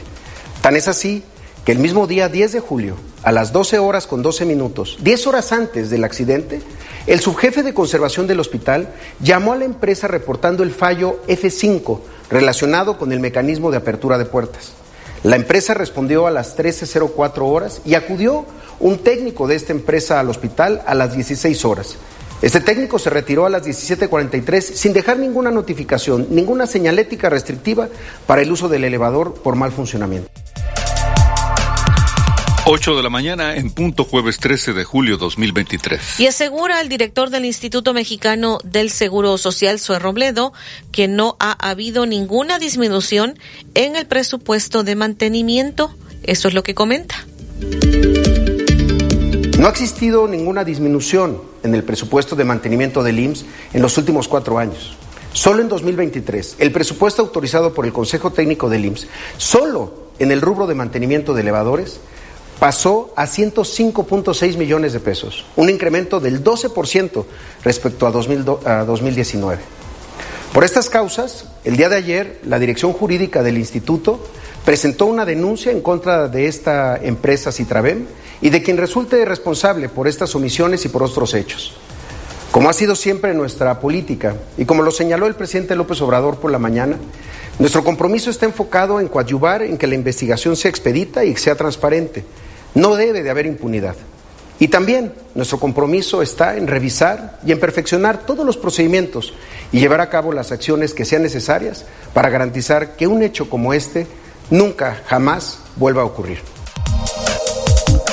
8 de la mañana, un minuto, jueves 13 de julio 2023. Parte de lo que pues difundió en un mensaje, en un videomensaje grabado que dio a conocer a través de sus redes sociales el director del Instituto Mexicano del Seguro Social, Sue Robledo. Vamos a la pausa. Suman 20 robos a la escuela Carmen Cerdán de Veracruz. El último fue un asalto a mano armada y se llevaron el dinero de las inscripciones. ¿Cómo evitar ese delito? Comuníquese, opine. 229-2010-100, 229-2010-101, en xcu.mx, por WhatsApp 2295-097289 y en Facebook XEU Noticias, Veracruz. El noticiero de la U. Desde Veracruz, Veracruz, sintoniza XHU 98.1 FM, con estudios y oficinas en Ocampo, esquina Independencia, séptimo piso del edificio Pasos, en la zona centro de la ciudad y puerto de Veracruz, Veracruz, República de México. XHU 98.1 FM, con teléfonos 2010-100 y 2010-101. Si vive fuera de Veracruz, marque 229. XEU 98.1 FM, la U de Veracruz. Estación integrante de Grupo Pasos Radio. En XEU 98.1 FM está escuchando el noticiero de la U con Betty Zabaleta.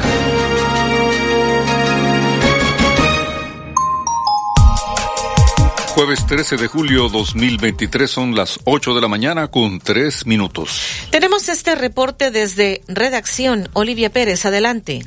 Sí, Betty, pues comentarles este lamentable hecho. Diagnostican al periodista Jorge Berry con muerte cerebral. El periodista Jorge Berry fue diagnosticado con muerte cerebral y actualmente se encuentra internado en un hospital en Puerto Vallarta, reportaron varios medios. La noticia surgió a través de redes sociales donde algunas personalidades del periodismo e internautas empezaron a rumorar sobre su supuesto fallecimiento. Sin embargo, fue cuestión de tiempo para desmentir este deceso, pero lamentablemente se encuentra grave. Berry es reconocido por su destacada trayectoria comenzó su carrera como reportero de Televisa, posteriormente en 1976 fue el encargado de la sección deportiva del noticiero 24 horas, donde trabajó con Jacobo Zabludowski. Cubrió eventos de talla mundial como el funeral de la princesa Diana de Gales en Londres y las visitas del Papa Juan Pablo II a Cuba. Estuvo presente en la cobertura del atentado contra las Torres Gemelas el 11 de septiembre de 2001. También Jorge Berry fue narrador oficial del Super Bowl, lo que le valió el reconocimiento en la industria y la adquisición de un anillo de oro blanco que lo hace el único periodista mexicano en recibir esa distinción. Lamentablemente se encuentra grave, está hospitalizado en Puerto Vallarta el periodista Jorge Berry que lo declararon con muerte cerebral. Es el reporte, la información la puede consultar en nuestro portal en xeu.mx en la sección de espectáculos. Buenos días. 8 de la mañana con 5 minutos, jueves 13 de julio 2023. Ahora vamos con este reporte por una riña. Asesinaron a puñaladas a un hombre aquí en el puerto de Veracruz. La noche de este miércoles, un hombre fue apuñalado en el fraccionamiento Villarrica del puerto de Veracruz. De acuerdo con los primeros reportes, los hechos ocurrieron en la calle Maruca del puerto, cuando vecinos reportaron que un hombre se encontraba tirado sobre el suelo y con heridas graves en el cuerpo. Algunas versiones señalan que se registró una riña, sin embargo, no se ha dado a conocer el motivo por el cual habría iniciado. Al lugar de los hechos arribaron paramédicos, quienes únicamente confirmaron que el hombre ya no contaba con signos vitales, mientras que elementos de la policía estatal llegaron para acordonar la zona. Hasta el momento se desconoce la identidad de la víctima y tampoco se sabe el paradero del responsable. Con información de Javier Domínguez, XCU Noticias, a Nabel Vela Pegueros.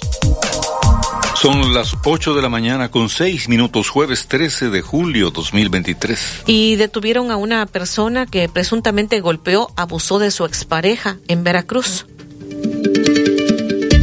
Un hombre que presuntamente abusó sexualmente de su expareja, a quien también intentó chantajear, fue detenido por elementos de la Policía Ministerial de Veracruz y puesto a disposición de autoridades judiciales. El acusado fue identificado como José Alfredo con iniciales CH, quien tenía en su haber una orden de aprehensión como probable responsable por el delito de violación agravada. Por su parte, el agraviado de identidad reservada informó en su denuncia que sostuvo una relación sentimental, pero desde hace algún tiempo sufría de muchos maltratos de su parte, así que decidió separarse.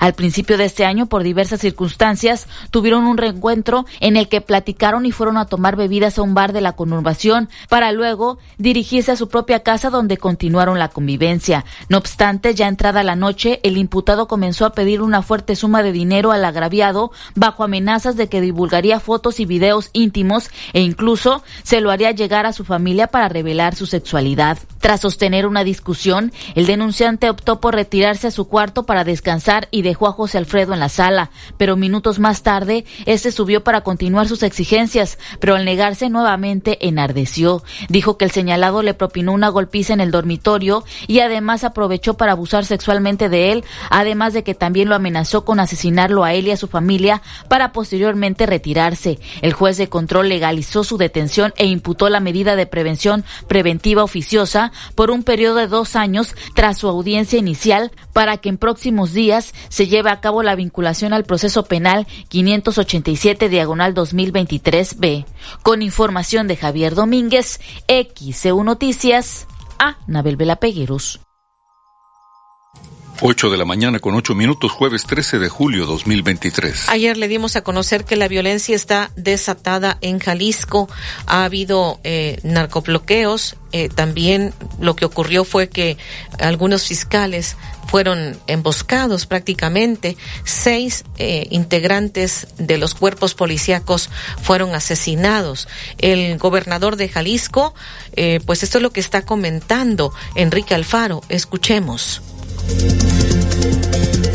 Buenos días, estamos reunidos en la Mesa Estatal de Seguridad con el equipo de la Coordinación Metropolitana. Desde el día de ayer estamos en sesión permanente y hoy muy temprano iniciamos una sesión de trabajo en la que hemos abordado el lamentable hecho que ocurrió ayer por la noche en el municipio de Tlajomulco, cerca de la cabecera municipal, en donde la delincuencia organizada atacó cobardemente a personal de la Fiscalía del Estado y de la Policía Municipal de Tlajomulco en un hecho que no habíamos visto antes aquí, con artefactos explosivos improvisados. Eh, detonaron siete de ellos, uno más que eh, no, afortunadamente no explotó. Dejaron hasta ahora, preliminarmente, un saldo de seis fallecidos y doce personas heridas. Es eh, un acto de terror brutal. Y es eh, un momento en el que en esta mesa estamos cerrando filas, eh, se ha definido los pasos a seguir, vamos a estar realizando un operativo para dar con los responsables, para garantizar la seguridad de los ciudadanos. Eh, he decidido cancelar la gira que tenía hoy de trabajo a la Sierra de Jalisco, voy a estar en un momento más en Tlajumulco y queremos explicar lo que sucedió porque eh, es muy importante entender eh, lo que hay detrás de este terrible hecho. Son las 8 de la mañana con 10 minutos, jueves 13 de julio 2023. Es lo que dijo el gobernador de Jalisco, calificó estas eh, detonaciones, estos siete artefactos explosivos como un acto de terror brutal, así lo dijo el mandatario de Jalisco. Y continuando acá ya en Veracruz, el gobernador confirmó que Miriam Iranís Vázquez Herrera, Miguel Martínez Reyes, eh, policías que habían desaparecido el 30 de mayo en Cardel, lamentablemente fueron encontrados muertos. ¿Cómo va la investigación con la policía desaparecida? Me parece que en Cardel, en la zona de Cardel, ¿hay algún avance? La familia pues sigue preguntando y sí, este, bueno, pues una noticia lamentable. Se localizaron eh, a las personas y se han entregado ya a la familia. Eh, ¿Sin vida? Sí, sin vida. ¿Qué día? Eh, ¿O cuándo? Ya, tiene, pues ya tiene algunos días. lo que no ha concluido no va a concluir es dar con los responsables que cometieron esos actos. Vamos tras ellos. ¿En qué zona fueron encontrados los restos? me guardo eso. Este, la fiscal está dando seguimiento al proceso de, investigación contra los responsables. Gracias. Sí.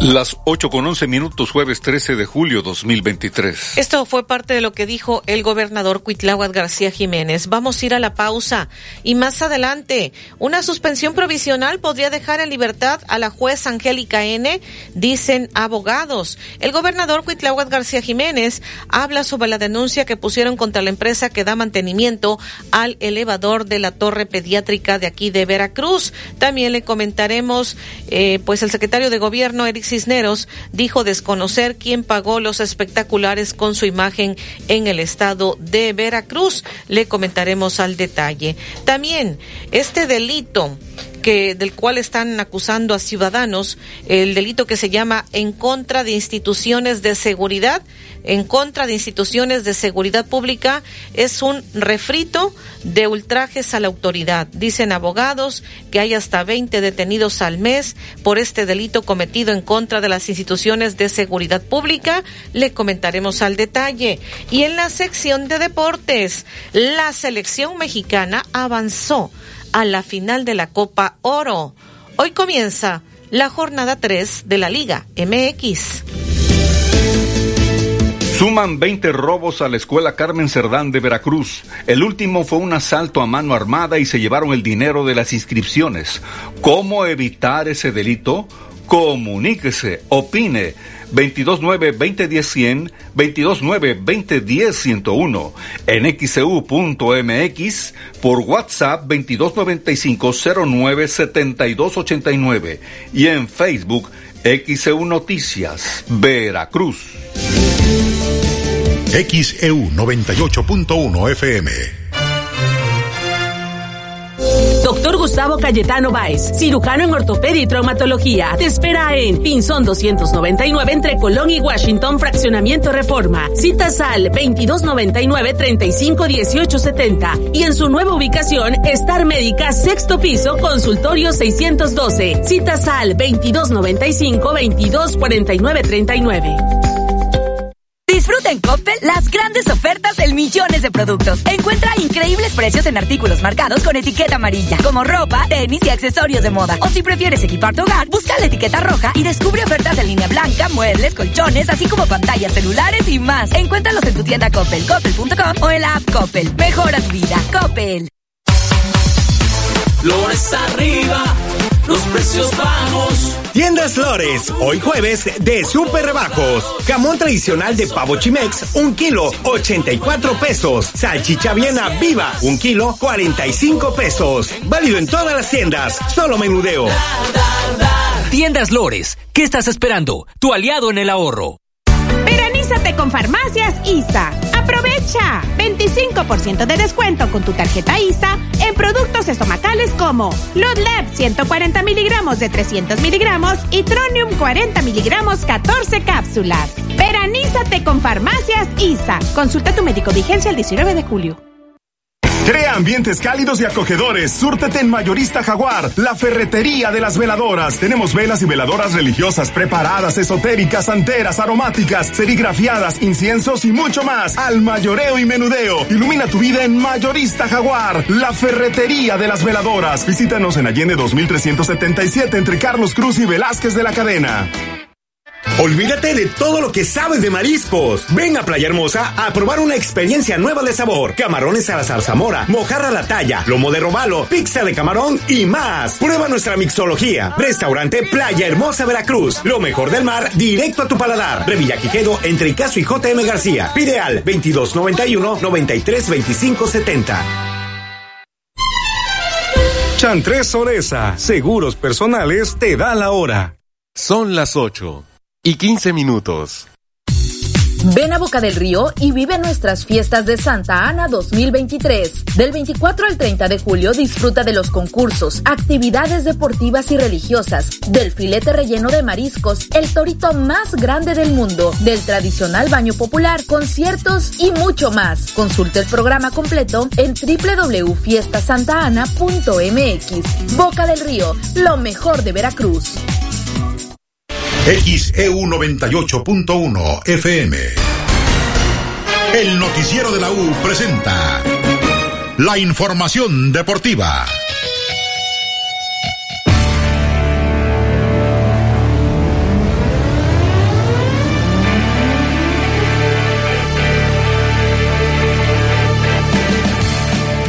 Amigos de XCU, soy Edwin Santana y cuando son las 8 de la mañana con 16 minutos, vámonos con la información deportiva. La selección mexicana de fútbol está en la final de la Copa Oro. El tricolor cumplió, avanzó ayer a la final de este certamen luego de imponerse 3 a 0 a su similar de Jamaica en actividad de las semifinales de este torneo que se desarrollaron en Las Vegas, Nevada, Estados Unidos. Con goles de Henry Martin al minuto 2, Luis Chávez con un golazo al 30 y de Roberto Piojo Alvarado al 93. Es como el equipo dirigido por el Jimmy Lozano se instaló en la final de la Copa Oro. Tenemos reacciones y el Jimmy, esto dijo después del pase a la final por el título de la Copa Oro.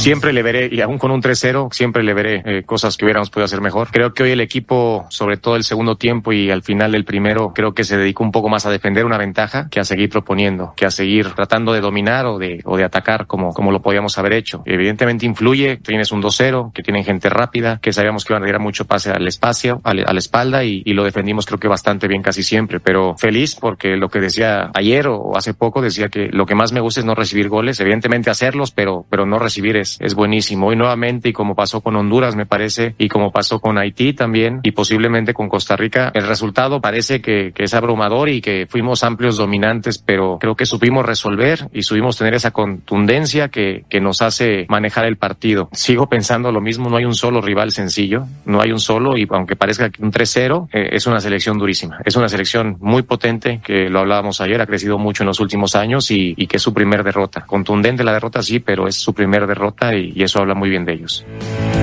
cómo cambian las cosas cuando son las 8 con 18. Hace menos de un mes todo era caos, había tristeza, no se sabía qué iba a pasar con el Tri después de la Nations League de la CONCACAF, la Liga de Naciones, y ahora todo sonrisas, alegría, se respira otro aire después de que llegó el Jimmy y México está en la final de la Copa Oro. Ojo porque el Jimmy sigue siendo interino, habrá que ver si le dan el voto de confianza para quedarse de manera fija con el Tri o si después llega otro director técnico. Por su parte, Orbelín Pineda uno de los elementos con mayor regularidad en la etapa corta, pero al final de cuentas etapa del Jimmy Lozano, también habló después de la victoria ayer ante Jamaica. Sí, la verdad que creo que fue algo bonito eh, dar este gran paso. Eh, la verdad, a ser sincero, no hemos logrado nada, sino que tenemos una final frente. Y la cuestión del equipo, ahora sí que tocó Panamá y pues es un rival que tenemos que respetar y, dar lo, nuestro, ¿no? Porque al final de cuentas es una final y creo que tenemos que jugarla así, sí por sí, ahora sí como ganándola, como lo importante que tenemos ese torneo y bueno, a disfrutar, ¿no? Seguimos trabajando, que es lo más importante desde el principio. Cuando nos presentamos acá, eh, las cosas no salían bien como lo esperábamos, pero bueno, ahora está el mando Jaime y él nos está empujando desde atrás, nos trae la nuestra planificación y bueno, al final de cuentas esto es en grupo, es en compañerismo y bueno, seguimos avanzando y mejorando día al día y bueno, que es más bonito salir campeón con él, ¿no? Y, ahora sí que respaldarlo siempre en todo momento el, el tiempo que esté, ¿no? 8 de la mañana con 20 minutos. Palabras del futbolista del AEK de Grecia, campeón en la Superliga griega, Orbelín Pineda, que con el tricolor ayer vencieron 3 a 0 a Jamaica en semifinales de la Copa Oro. En la otra llave, Panamá despachó, eliminó Estados Unidos, Panamá en penales, 5 a 4 se impuso al equipo de las barras y las estrellas y con eso tenemos final de la Copa Oro. Domingo, este domingo, 5.30 de la tarde, en Los Ángeles, California, México enfrenta a Panamá. Aquí no se les ha ocurrido la brillante idea del partido por el tercer lugar, así que solamente tendremos final México-Panamá domingo 5.30 de la tarde, así terminará la actividad de la Copa Oro. 8 con 21. Hablamos de Liga MX porque hoy tenemos doble cartelera, jornada 3 del fútbol mexicano. Así de rápido, ya vamos en la jornada 3. A las 7 juega Santos contra el Atlas. Por cierto, veremos si es el último partido de Julio César Furch, quien estaría diciendo adiós al rojinegro del Atlas para llegar al fútbol de Brasil. Y a las 9, las Chivas Rayadas de Guadalajara, el Rebañovich de Belco se mide al Necaxa. Hablando de Belco, Pauno, esto dijo previo al partido ante los Rayos, hoy a las 9 en su cancha. Bueno, en cuanto a a nuestro objetivo principal de esta mini primera fase del, del inicio del campeonato todavía está incumplido, ¿no? Todavía nos falta cumplir con el objetivo de nueve puntos y mañana tenemos una oportunidad por delante. Eh, el equipo según hemos iniciado esta preparación, la eh, pretemporada y, el inicio del campeonato, va de, menos a más. Todavía nos falta pulir muchas cosas, pero yo creo que lo principal es que todo el mundo eh, sabe muy bien cuáles son las exigencias, todo el mundo sabe cuál es la mentalidad que nosotros forjamos aquí. Por lo tanto, mañana es otra oportunidad de demostrar nuestra valía, nuestra preparación y crecimiento. La mejora que siempre buscamos es es, eh, es algo fundamental para que este equipo siga moviendo las, eh, rompiendo las barreras y sobre todo moviendo las fronteras de nuestro, eh, nuestros, nuestra posibilidad, nuestro potencial y la mejora. Rompiendo barreras, moviendo fronteras, es el Rebañovich de Belko Paunovic, Chivas, el superlíder del fútbol mexicano después de dos jornadas. Apenas vamos a la tercera. Hoy enfrentará al Necaxa. Jueves por la noche, Santos Atlas a las 7. Chivas contra Necaxa a las 9. Para mañana, Mazatlán contra Monterrey a las 7. Tijuana contra Cruz Azul a las 9. El sábado, San Luis frente a Querétaro, América contra Puebla y Tigres contra León. Para el domingo, Toluca contra Juárez y Pachuca frente a los Pumas. Nos vamos a la Sultana del Norte porque Fernando El Tan Ortiz, técnico de Rayados, habla de su visita mañana a Mazatlán. El análisis. Bien, bien me, gustó. Desde el partido de San Luis al partido de Atlas hubo un cambio y lo he dicho, en el primer tiempo más, más que el segundo. Sostener eh, ese ritmo de juego, presionar arriba que antes quizás eh, eh, no estaban acostumbrados, pero ellos lo quieren, lo intentan, lo trabajan. Hemos recuperado muchos balones en campo del rival, hemos presionado, hemos jugado, hemos intentado. El primer tiempo, el segundo tiempo tengo que seguir trabajando para que esa intensidad sea igual. 8 con 24, ahí lo que señalaba Fernando Tan Ortiz, el director técnico de Rayados de Monterrey. En la jornada 3, los regios estarán de visita en el Kraken ante Mazatlán FC. Hablamos ahora de béisbol, porque el Águila de Veracruz sufrió con drama en extra innings. El Águila de Veracruz se impuso a los zaraperos de Saltillo. Eso fue anoche aquí en el Parque Deportivo Beto Ávila el equipo porteño se llevó la victoria cinco carreras a cuatro. De esa manera, después de 13 entradas a altas horas de la noche, el Águila de Veracruz continúa con su buena racha y a final de cuentas suma un nuevo triunfo. Hoy es el tercero de la serie entre ambas novenas, es jueves, estará jugándose el Águila contra Zaraperos aquí también en el Nido y en fin de semana vienen los Bravos de León, serie de viernes, sábado y domingo para completar la semana en la Liga Mexicana de Béisbol. Por su parte, las Rojas de Veracruz cayeron en su estreno en las semifinales, en lo que son partidos de eliminación directa en la Liga Nacional de Baloncesto Profesional Femenil. Las Rojas ayer estuvieron de visita en Jalisco enfrentando a los Astros 89 a 82. Terminó el encuentro. Las Rojas llegaron con ventaja al cuarto cuarto, al cuarto periodo. Sin embargo, no pudieron mantener la misma y terminaron sucumbiendo. Cayeron 89 a 82 ante Astros de Jalisco. Hoy será el segundo de la serie entre ambos equipos. Y el fin de semana, la serie se viene a Veracruz. Es a ganar 4 de 7. Astros ya tiene el primero, sin embargo las rojas buscarán vender muy caro la de Rato no ha dado caso, o por qué no, pensar también en avanzar a la siguiente ronda de este torneo. 8 con 26, toda esta y más información ya está disponible en xeudeportes.mx, también en nuestras redes sociales, Facebook, Instagram y Twitter. Ahí nos encuentra como xeudeportes. Nos escuchamos a las 4 en el Deportivo de la U. Soy Edwin Santana. Tengo una excelente mañana. Suman 20 robos a la escuela Carmen Cerdán de Veracruz. El último fue un asalto a mano armada y se llevaron el dinero de las inscripciones. ¿Cómo evitar ese delito? Comuníquese, opine.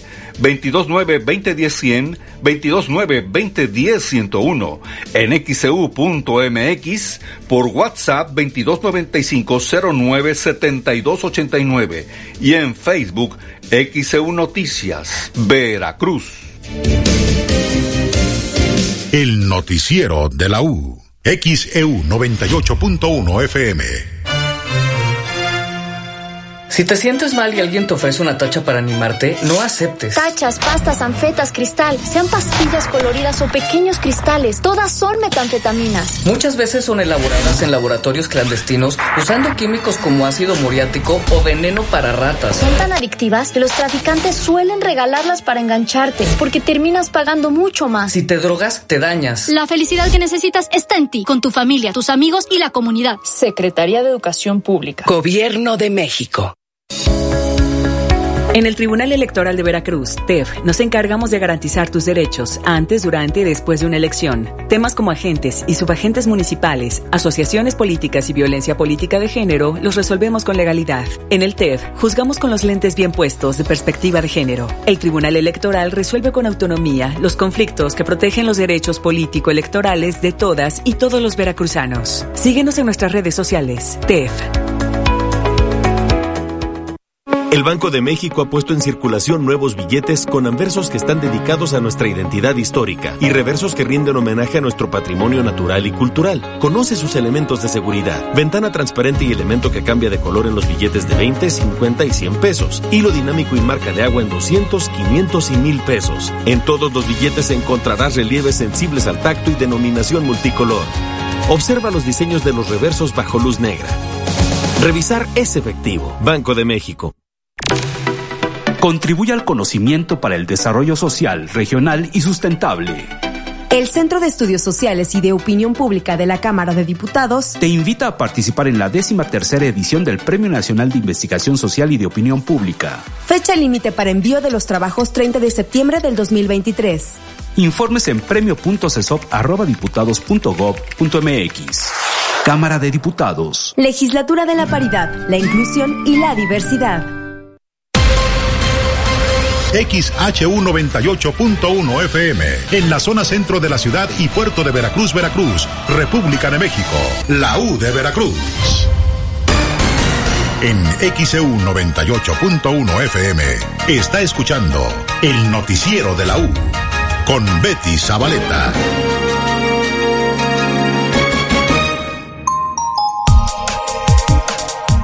8 de la mañana con 29 minutos. Hoy es jueves 13 de julio 2023. Comentarle a la audiencia de XEU Noticias sobre la suspensión provisional que le estarían dando a la juez Angélica N., quien se encuentra encarcelada. Dice el abogado Tomás Mundo que podría quedar en libertad. Fíjate que esto, lo que en el término de béisbol sería un strike cantado, eh, y en términos prácticos era algo que se vaticinaba que así iba a pasar, porque era de todos conocidos los que le sabemos un poquito al derecho penal, que era un abuso del juez de control, de la fiscalía, del gobierno del Estado, del Poder Judicial y de ninguno de esos entes que no son nada autónomos estaban abusando del jus puniendi, el derecho de, aplicar las penas. ¿Qué significa esto? Ya sabíamos que esto iba a pasar, pero tenía que ser nuevamente la justicia federal y qué bueno que siga siendo el poder federal al que tenemos que fortalecer, porque es la esperanza de todos los abusos y atropellos que está cometiendo y seguramente va a seguir cometiendo la Fiscalía y el Poder Judicial. Eh, ¿Qué significa esta resolución?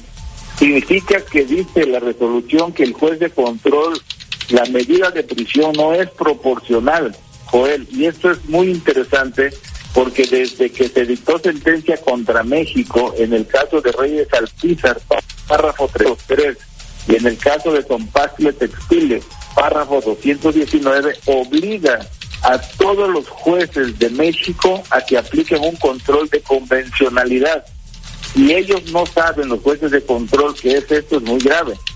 Pero si sí saben y hacen caso omiso a eso, bueno, pues entonces esos son los que tienen que estar en la cárcel. Este juez particularmente, ojalá lo denuncien, porque es notoria su ineptitud, así lo dice la jurisprudencia de la Corte, cuando los jueces actúan por notoria ineptitud, y es un hecho notorio, estas sentencias que yo estoy comentando y que nos obligan a México. Y no tan solo estas, hay otra, en el caso de Bayarri contra Argentina, que exactamente señala lo mismo. La obligación de los jueces, ahora ya no son jueces nada más normales, ahora son jueces latinoamericanos, es decir, deben conocer todas las sentencias que emita la Corte Interamericana de Derechos Humanos que obligan a ellos y a la Fiscalía a aplicar este control de convencionalidad al que me referí. Abogado, ¿y esta suspensión podría dejar en libertad a la jueza? Claro, porque la resolución está diciendo que efecto restitutorio, que eso es extraordinario. ¿Qué significa efectos restitutorios? Que el, el, el amparo realmente es un recurso efectivo y esta resolución señala que al hacer una ponderación de la apariencia del derecho no se afecta el interés público y por eso es que se va a conceder y seguramente tiene que aplicar una de las uno a las creo que 13 fracciones que dice el Código Nacional de Procedimientos Penales en el 155, es decir, eh, o firmar cada 15 días o arresto domiciliario o las que diga, las que señala el Código Nacional de Procedimientos Penales, pero no la prisión preventiva, porque la resolución es muy clara y dice es desproporcional la prisión justificada.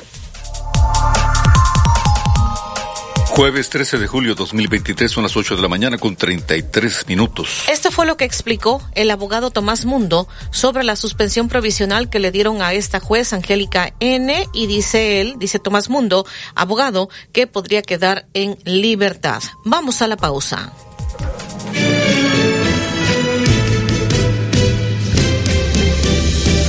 Suman 20 robos a la escuela Carmen Cerdán de Veracruz. El último fue un asalto a mano armada y se llevaron el dinero de las inscripciones. ¿Cómo evitar ese delito? Comuníquese, opine. 229-2010-100, 229-2010-101, en xcu.mx, por WhatsApp 2295-097289 y en Facebook XEU Noticias, Veracruz. El noticiero de la U. XEU 98.1 FM. Con Farmacias Unión, cuídate y protégete. Redoxón naranja, caja con 10 tabletas efervescentes a 84 pesos. Bepantén pomada de 30 gramos a solo 73 pesos. Consulte a su médico. Vigencia el 31 de julio. Somos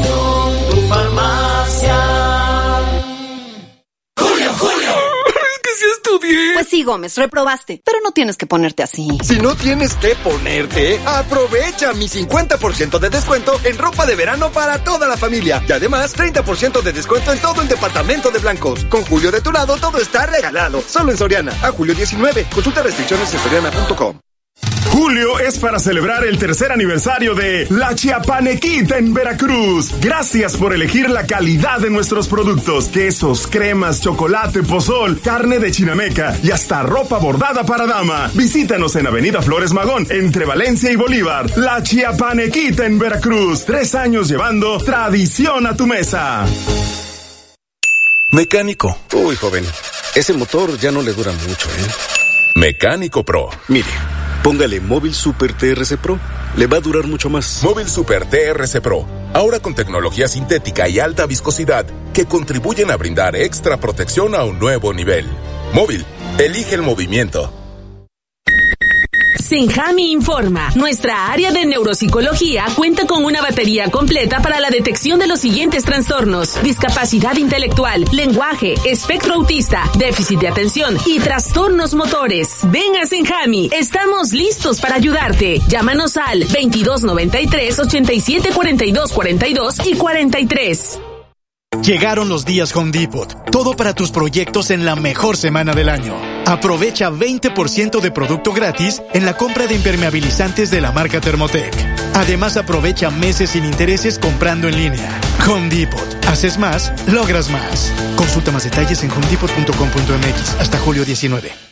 Vive nuestras fiestas de Santa Ana 2023 y disfruta de los conciertos que tenemos para ti. El jueves 27 de julio acompáñanos en la primera coronación de la Corte Real y en el primer gran concierto de David Zahán. El viernes 28 tendremos al talento de Luis Antonio López El Mimoso. Para el sábado 29 disfruta del tradicional baño popular con la madrina Ivonne Montero y Mario Polo. Mientras que por la noche te invitamos a bailar con la arrolladora Banda Limón. Y para cerrar con broche de oro nuestras fiestas, el domingo 30 nos acompañará la música de Junior Clan, la mejor fiesta en lo mejor de Veracruz.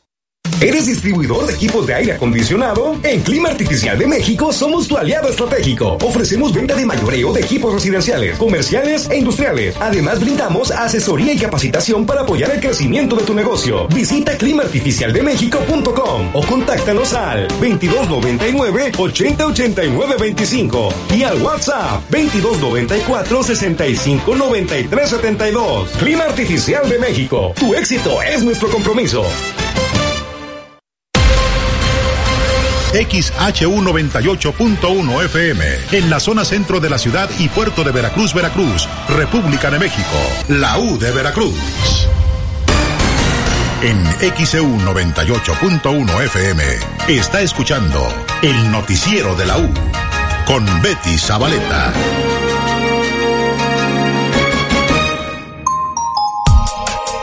8 de la mañana, 38 minutos. Hoy es jueves 13 de julio 2023. El gobernador Cuitláhuac García Jiménez informó sobre la denuncia contra la empresa que da mantenimiento al elevador de la torre pediátrica que ha tenido desperfectos. Se lo hemos comentado aquí en XCU en anteriores ocasiones y pues dice que de los accidentes que han habido sospechan que pudieran haber sido premeditados fíjense que cuando yo lo anuncié aquí, a las horas, la empresa contactó a los administradores y se hizo una inspección total. Y entonces se hizo un equipo de trabajo, de atención. Y como ustedes lo había, lo comenté una vez, pues que si se daba a volver a, volvía a suceder, pues íbamos a tener que actuar. Y entonces la empresa garantizó su trabajo y entonces dijimos, pues falta supervisión. Y lo que hicimos fue llamarle la atención al director desde entonces. Y como volvió a residir, pues le dimos las gracias ¿sí? y implementamos otras acciones. Y aquí lo comento con toda seriedad.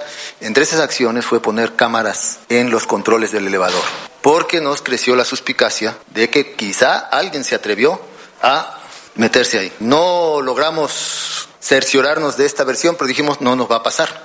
Y pusimos cámaras controladas desde acá. ¿A qué se y con un registro de tal manera que si eso hubiese sido la causa, no lo sabemos, tener ya vigiladas. Y miren, se resolvió, llamando la atención del director, llamando la atención de la empresa y decirles, eh, aplíquense o vamos sobre ustedes y revisando que no se vaya a atrever a alguien a hacer eso, se corrigió y seguimos atentos.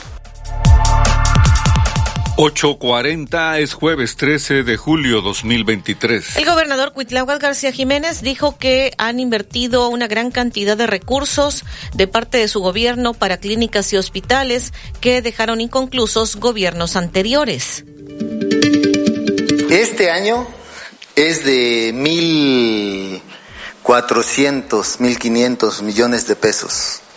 Em, el año pasado fue una cifra mucho menor porque hoy estamos eh, precisamente tratando de recuperar lo, el tiempo que nos mantuvo ocupados de la pandemia, pero en total debemos estar sumando unos 3 mil millones de pesos.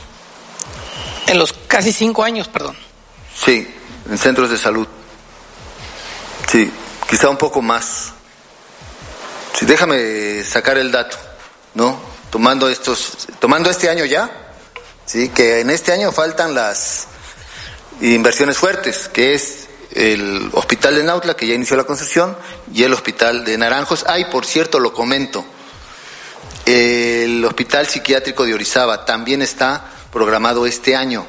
Recuerden que la sección de atención médica, hospitalización, se arregló, está equipada, está lista y todo, pero como es psiquiátrico tiene otras áreas.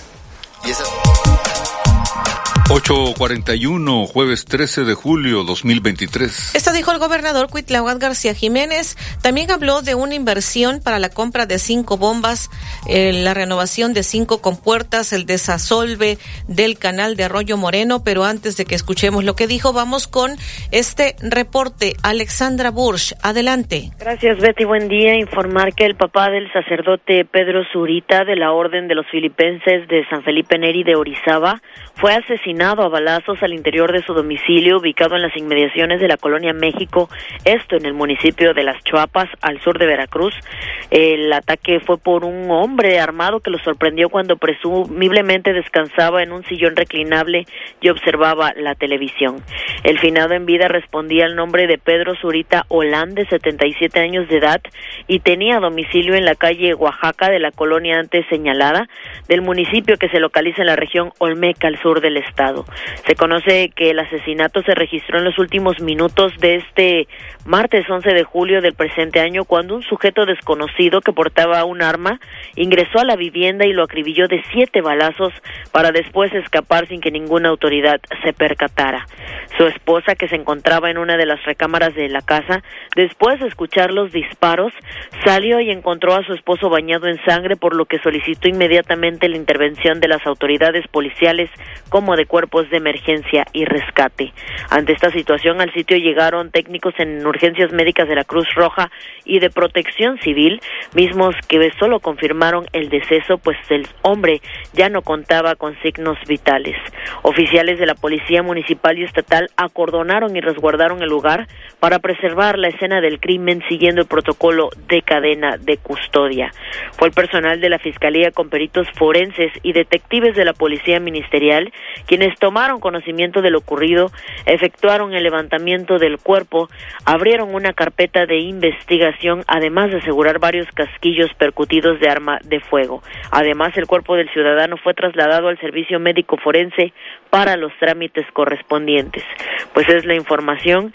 El papá del sacerdote Pedro Zurita fue asesinado en la colonia México del municipio de Las Chuapas al sur de Veracruz.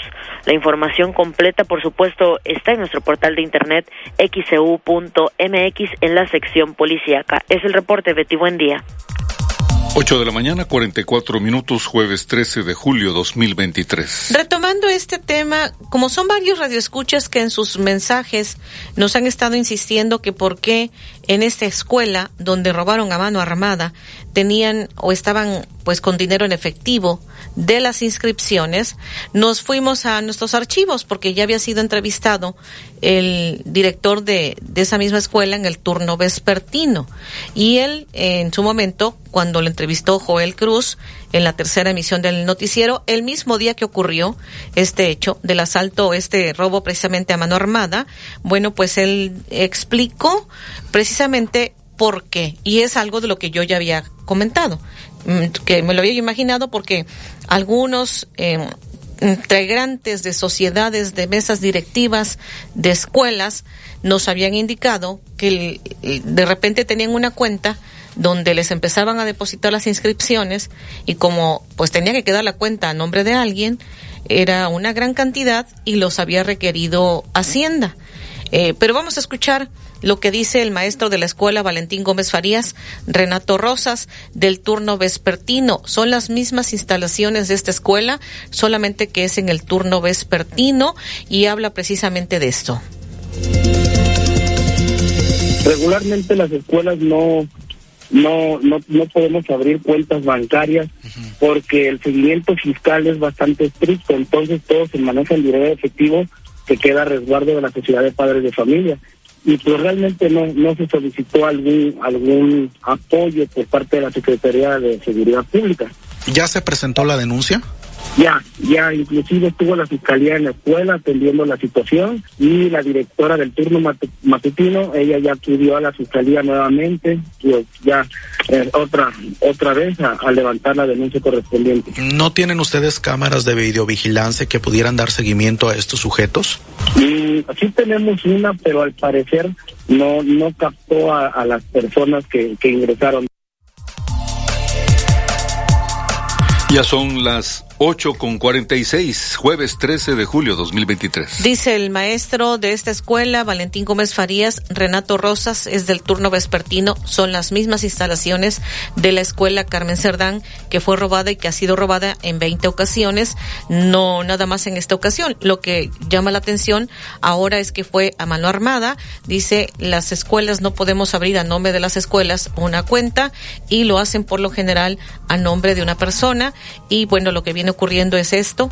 Ahí parte de lo que ha comentado y vamos a dar seguimiento, por supuesto, porque incluso dice que ya presentaron, que lo reiteraban también, este padre de familia que le presentamos, lo reiteraba, presentaron la denuncia en la fiscalía y pues a ver qué deriva de todo esto, qué resultado habría en cuanto a la investigación que estén realizando. Son las 8 con 47, jueves 13 de julio 2023. Suman 20 robos a la escuela Carmen Cerdán de Veracruz. El último fue un asalto a mano armada y se llevaron el dinero de las inscripciones. ¿Cómo evitar ese delito? Comuníquese, opine. 229-2010-100, 229-2010-101, en xcu.mx, por WhatsApp 2295-097289 y en Facebook XEU Noticias, Veracruz. El noticiero de la U, XEU 98.1 FM. Disfruta en Coppel las grandes ofertas del millones de productos. Encuentra increíbles precios en artículos marcados con etiqueta amarilla, como ropa, tenis y accesorios de moda. O si prefieres equipar tu hogar, busca la etiqueta roja y descubre ofertas de línea blanca, muebles, colchones, así como pantallas celulares y más. Encuéntralos en tu tienda Coppel, coppel.com o en la app Coppel. Mejora tu vida. Coppel. Llegaron los días Home Depot. Todo para tus proyectos en la mejor semana del año. Aprovecha el paquete sanitario Berlín alargado de dos piezas color blanco de la marca Cato a solo 2,497 pesos. Además, ahorros de hasta 15% en paquetes sanitarios y aprovecha meses sin intereses comprando en línea. Home Depot. Haces más, logras más. Consulta más detalles en homedepot.com.mx hasta julio 19. Grandes noticias para todos. Oxo Premia ahora es Spin Premia y te trae más recompensas y beneficios. Ahora tus puntos valen dinero. Acumula un punto por cada cinco pesos de compra en Oxo. Úsalos para pagar tu cuenta parcial o total en tu Oxo más cercano. Oxo, a la vuelta de tu vida. Consulta términos y condiciones en www.spinpremia.com. En Ópticas París somos especialistas en el control del avance de la miopía. Si tu hijo tiene entre 4 y 16 años de edad y padece progresión de miopía, acude con nosotros para que conozcas el nuevo tratamiento para controlar su avance, de manera que no se incremente rápidamente. Los esperamos, Díaz Mirón, casi esquina Basolo, José Martí en el Fraccionamiento Reforma, Plaza Express Las Palmas y Plaza Las Américas.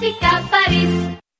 Con las ofertas especiales de verano en continuo, aprovecha los precios en congeladores. Congelador Whirlpool 7 pies, color blanco, 7 pies cúbicos, manija integrada por solo 6,999 de contado o con crédito continuo, 453 quincenales. Continuo, a precio especial para ti. Ven a Tiendas Continuo. Tiendas Continuo, productos de calidad al mejor precio. Vigencia el 31 de julio. Consulta términos y condiciones en tienda. Gas del Atlántico felicita a las Rojas de Veracruz por su pase a los playoffs de la Liga Nacional de Baloncesto Profesional. Esta temporada 2023, juntos hagamos historia. Con Gas del Atlántico, haz rendir al máximo tu dinero y vive la pasión roja. Encuentra el azulito seguro y rendidor en la tiendita de tu colonia. Haz tu pedido de gas portátil o estacionario al cuate 271-747-0707. Gas del Atlántico, patrocinador oficial de las Rojas de Veracruz. Toma un minuto y piensa qué te gustaría hacer en tu retiro. Mejorar tu espacio, aprender algo nuevo. Revisa tu Afore y verás que lo que elijas será posible gracias a que las empresas, el gobierno y tú han aportado más de lo que imaginas. Empresarios y colaboradores, trabajamos juntos para que a todos nos vaya mejor. CIRT, Radio y Televisión Mexicanas. Voz de las empresas. Consejo de la Comunicación. Ya llegó la gran barata de verano en Liverpool. Date vuelo y llévate las mejores marcas de colchones con hasta 43% de descuento. Válido al 31 de julio. Consulta restricciones, por ciento informativo.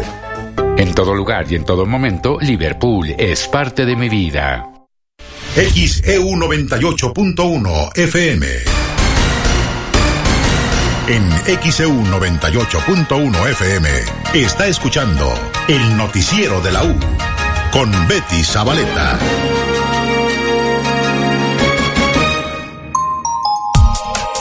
Jueves 13 de julio 2023 son las 8 de la mañana con 51 minutos. Bueno, tenemos mensajes. Dice, hola, buenos días. Hace rato mandé mensaje reportando las condiciones de la calle de Bosques de Laureles que no han ido a componer. Es, soy la señora Esperanza Arce Moreno. La calle está llena de agua de drenaje, huele muy feo toda la cuadra y Grupo Más brilla por su ausencia. Por las noches hay muchos zancudos. Las áreas verdes están llenas de monte todas las calles están en malas condiciones, estamos en el olvido. Es lo que nos está comentando la señora Esperanza Arce Moreno. Yo había eh, pues dicho que no entendía lo que nos querían decir de toda la calle Bosques de Laureles, pero ya nos ha explicado de qué se trata y le hemos dado lectura a su mensaje. Por otra parte, aquí tenemos a Lucero Rodríguez, que de Inforavit Buenavista reporta fuga de agua en andador brillante entre Amatista y Perla.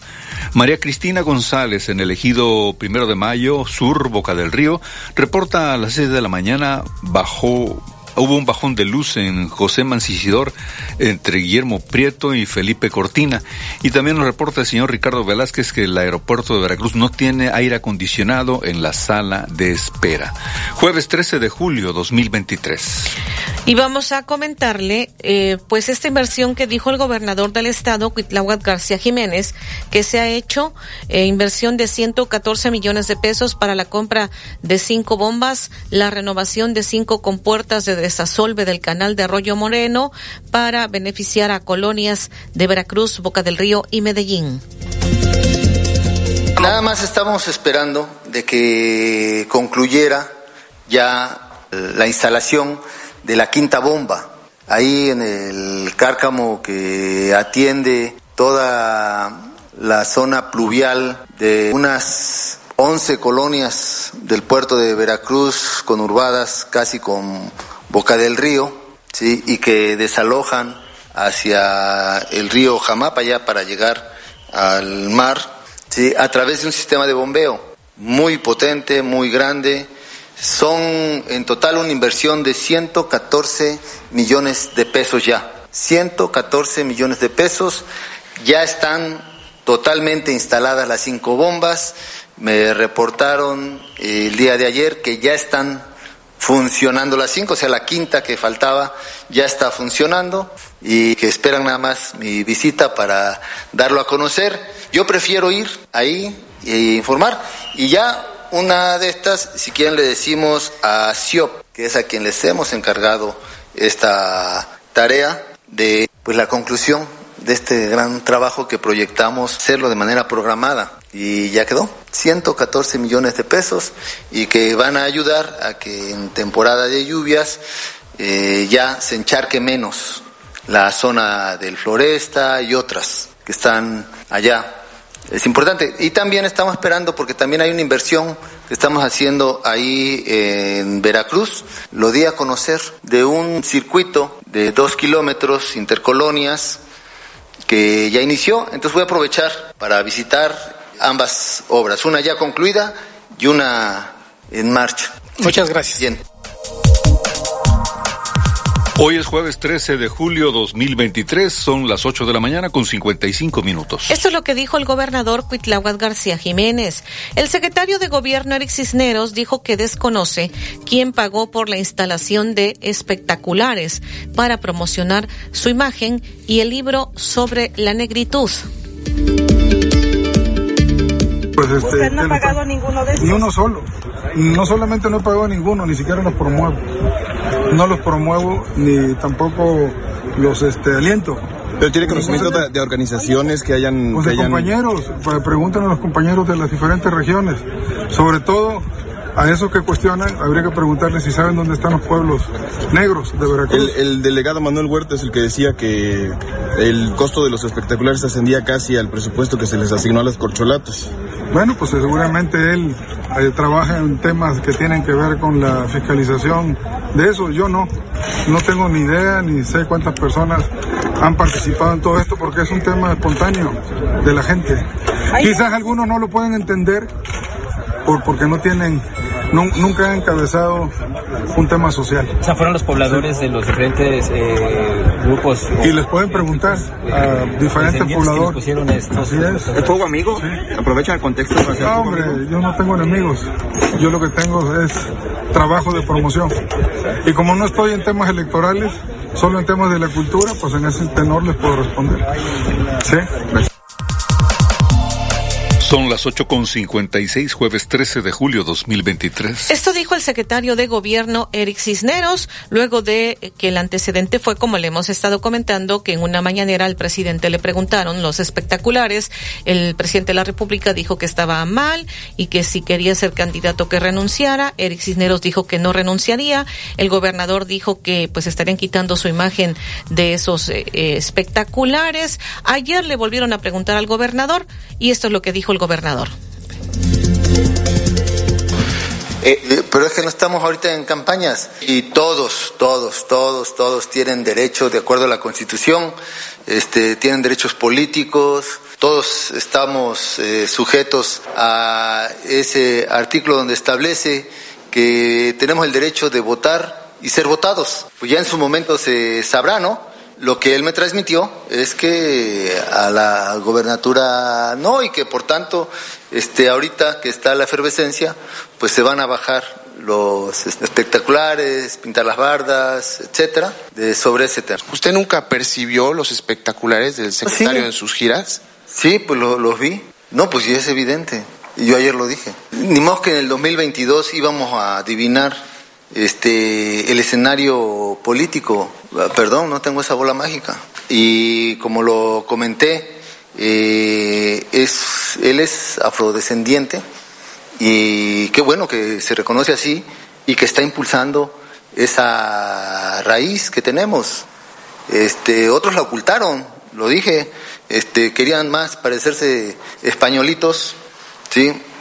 que atender nuestras raíces, nuestros pueblos originarios, sentirnos orgullosos de ser jarochos, de tener piel morena, el pelo enrizado, la envidia que nos da los que somos chinos de pelo lacio.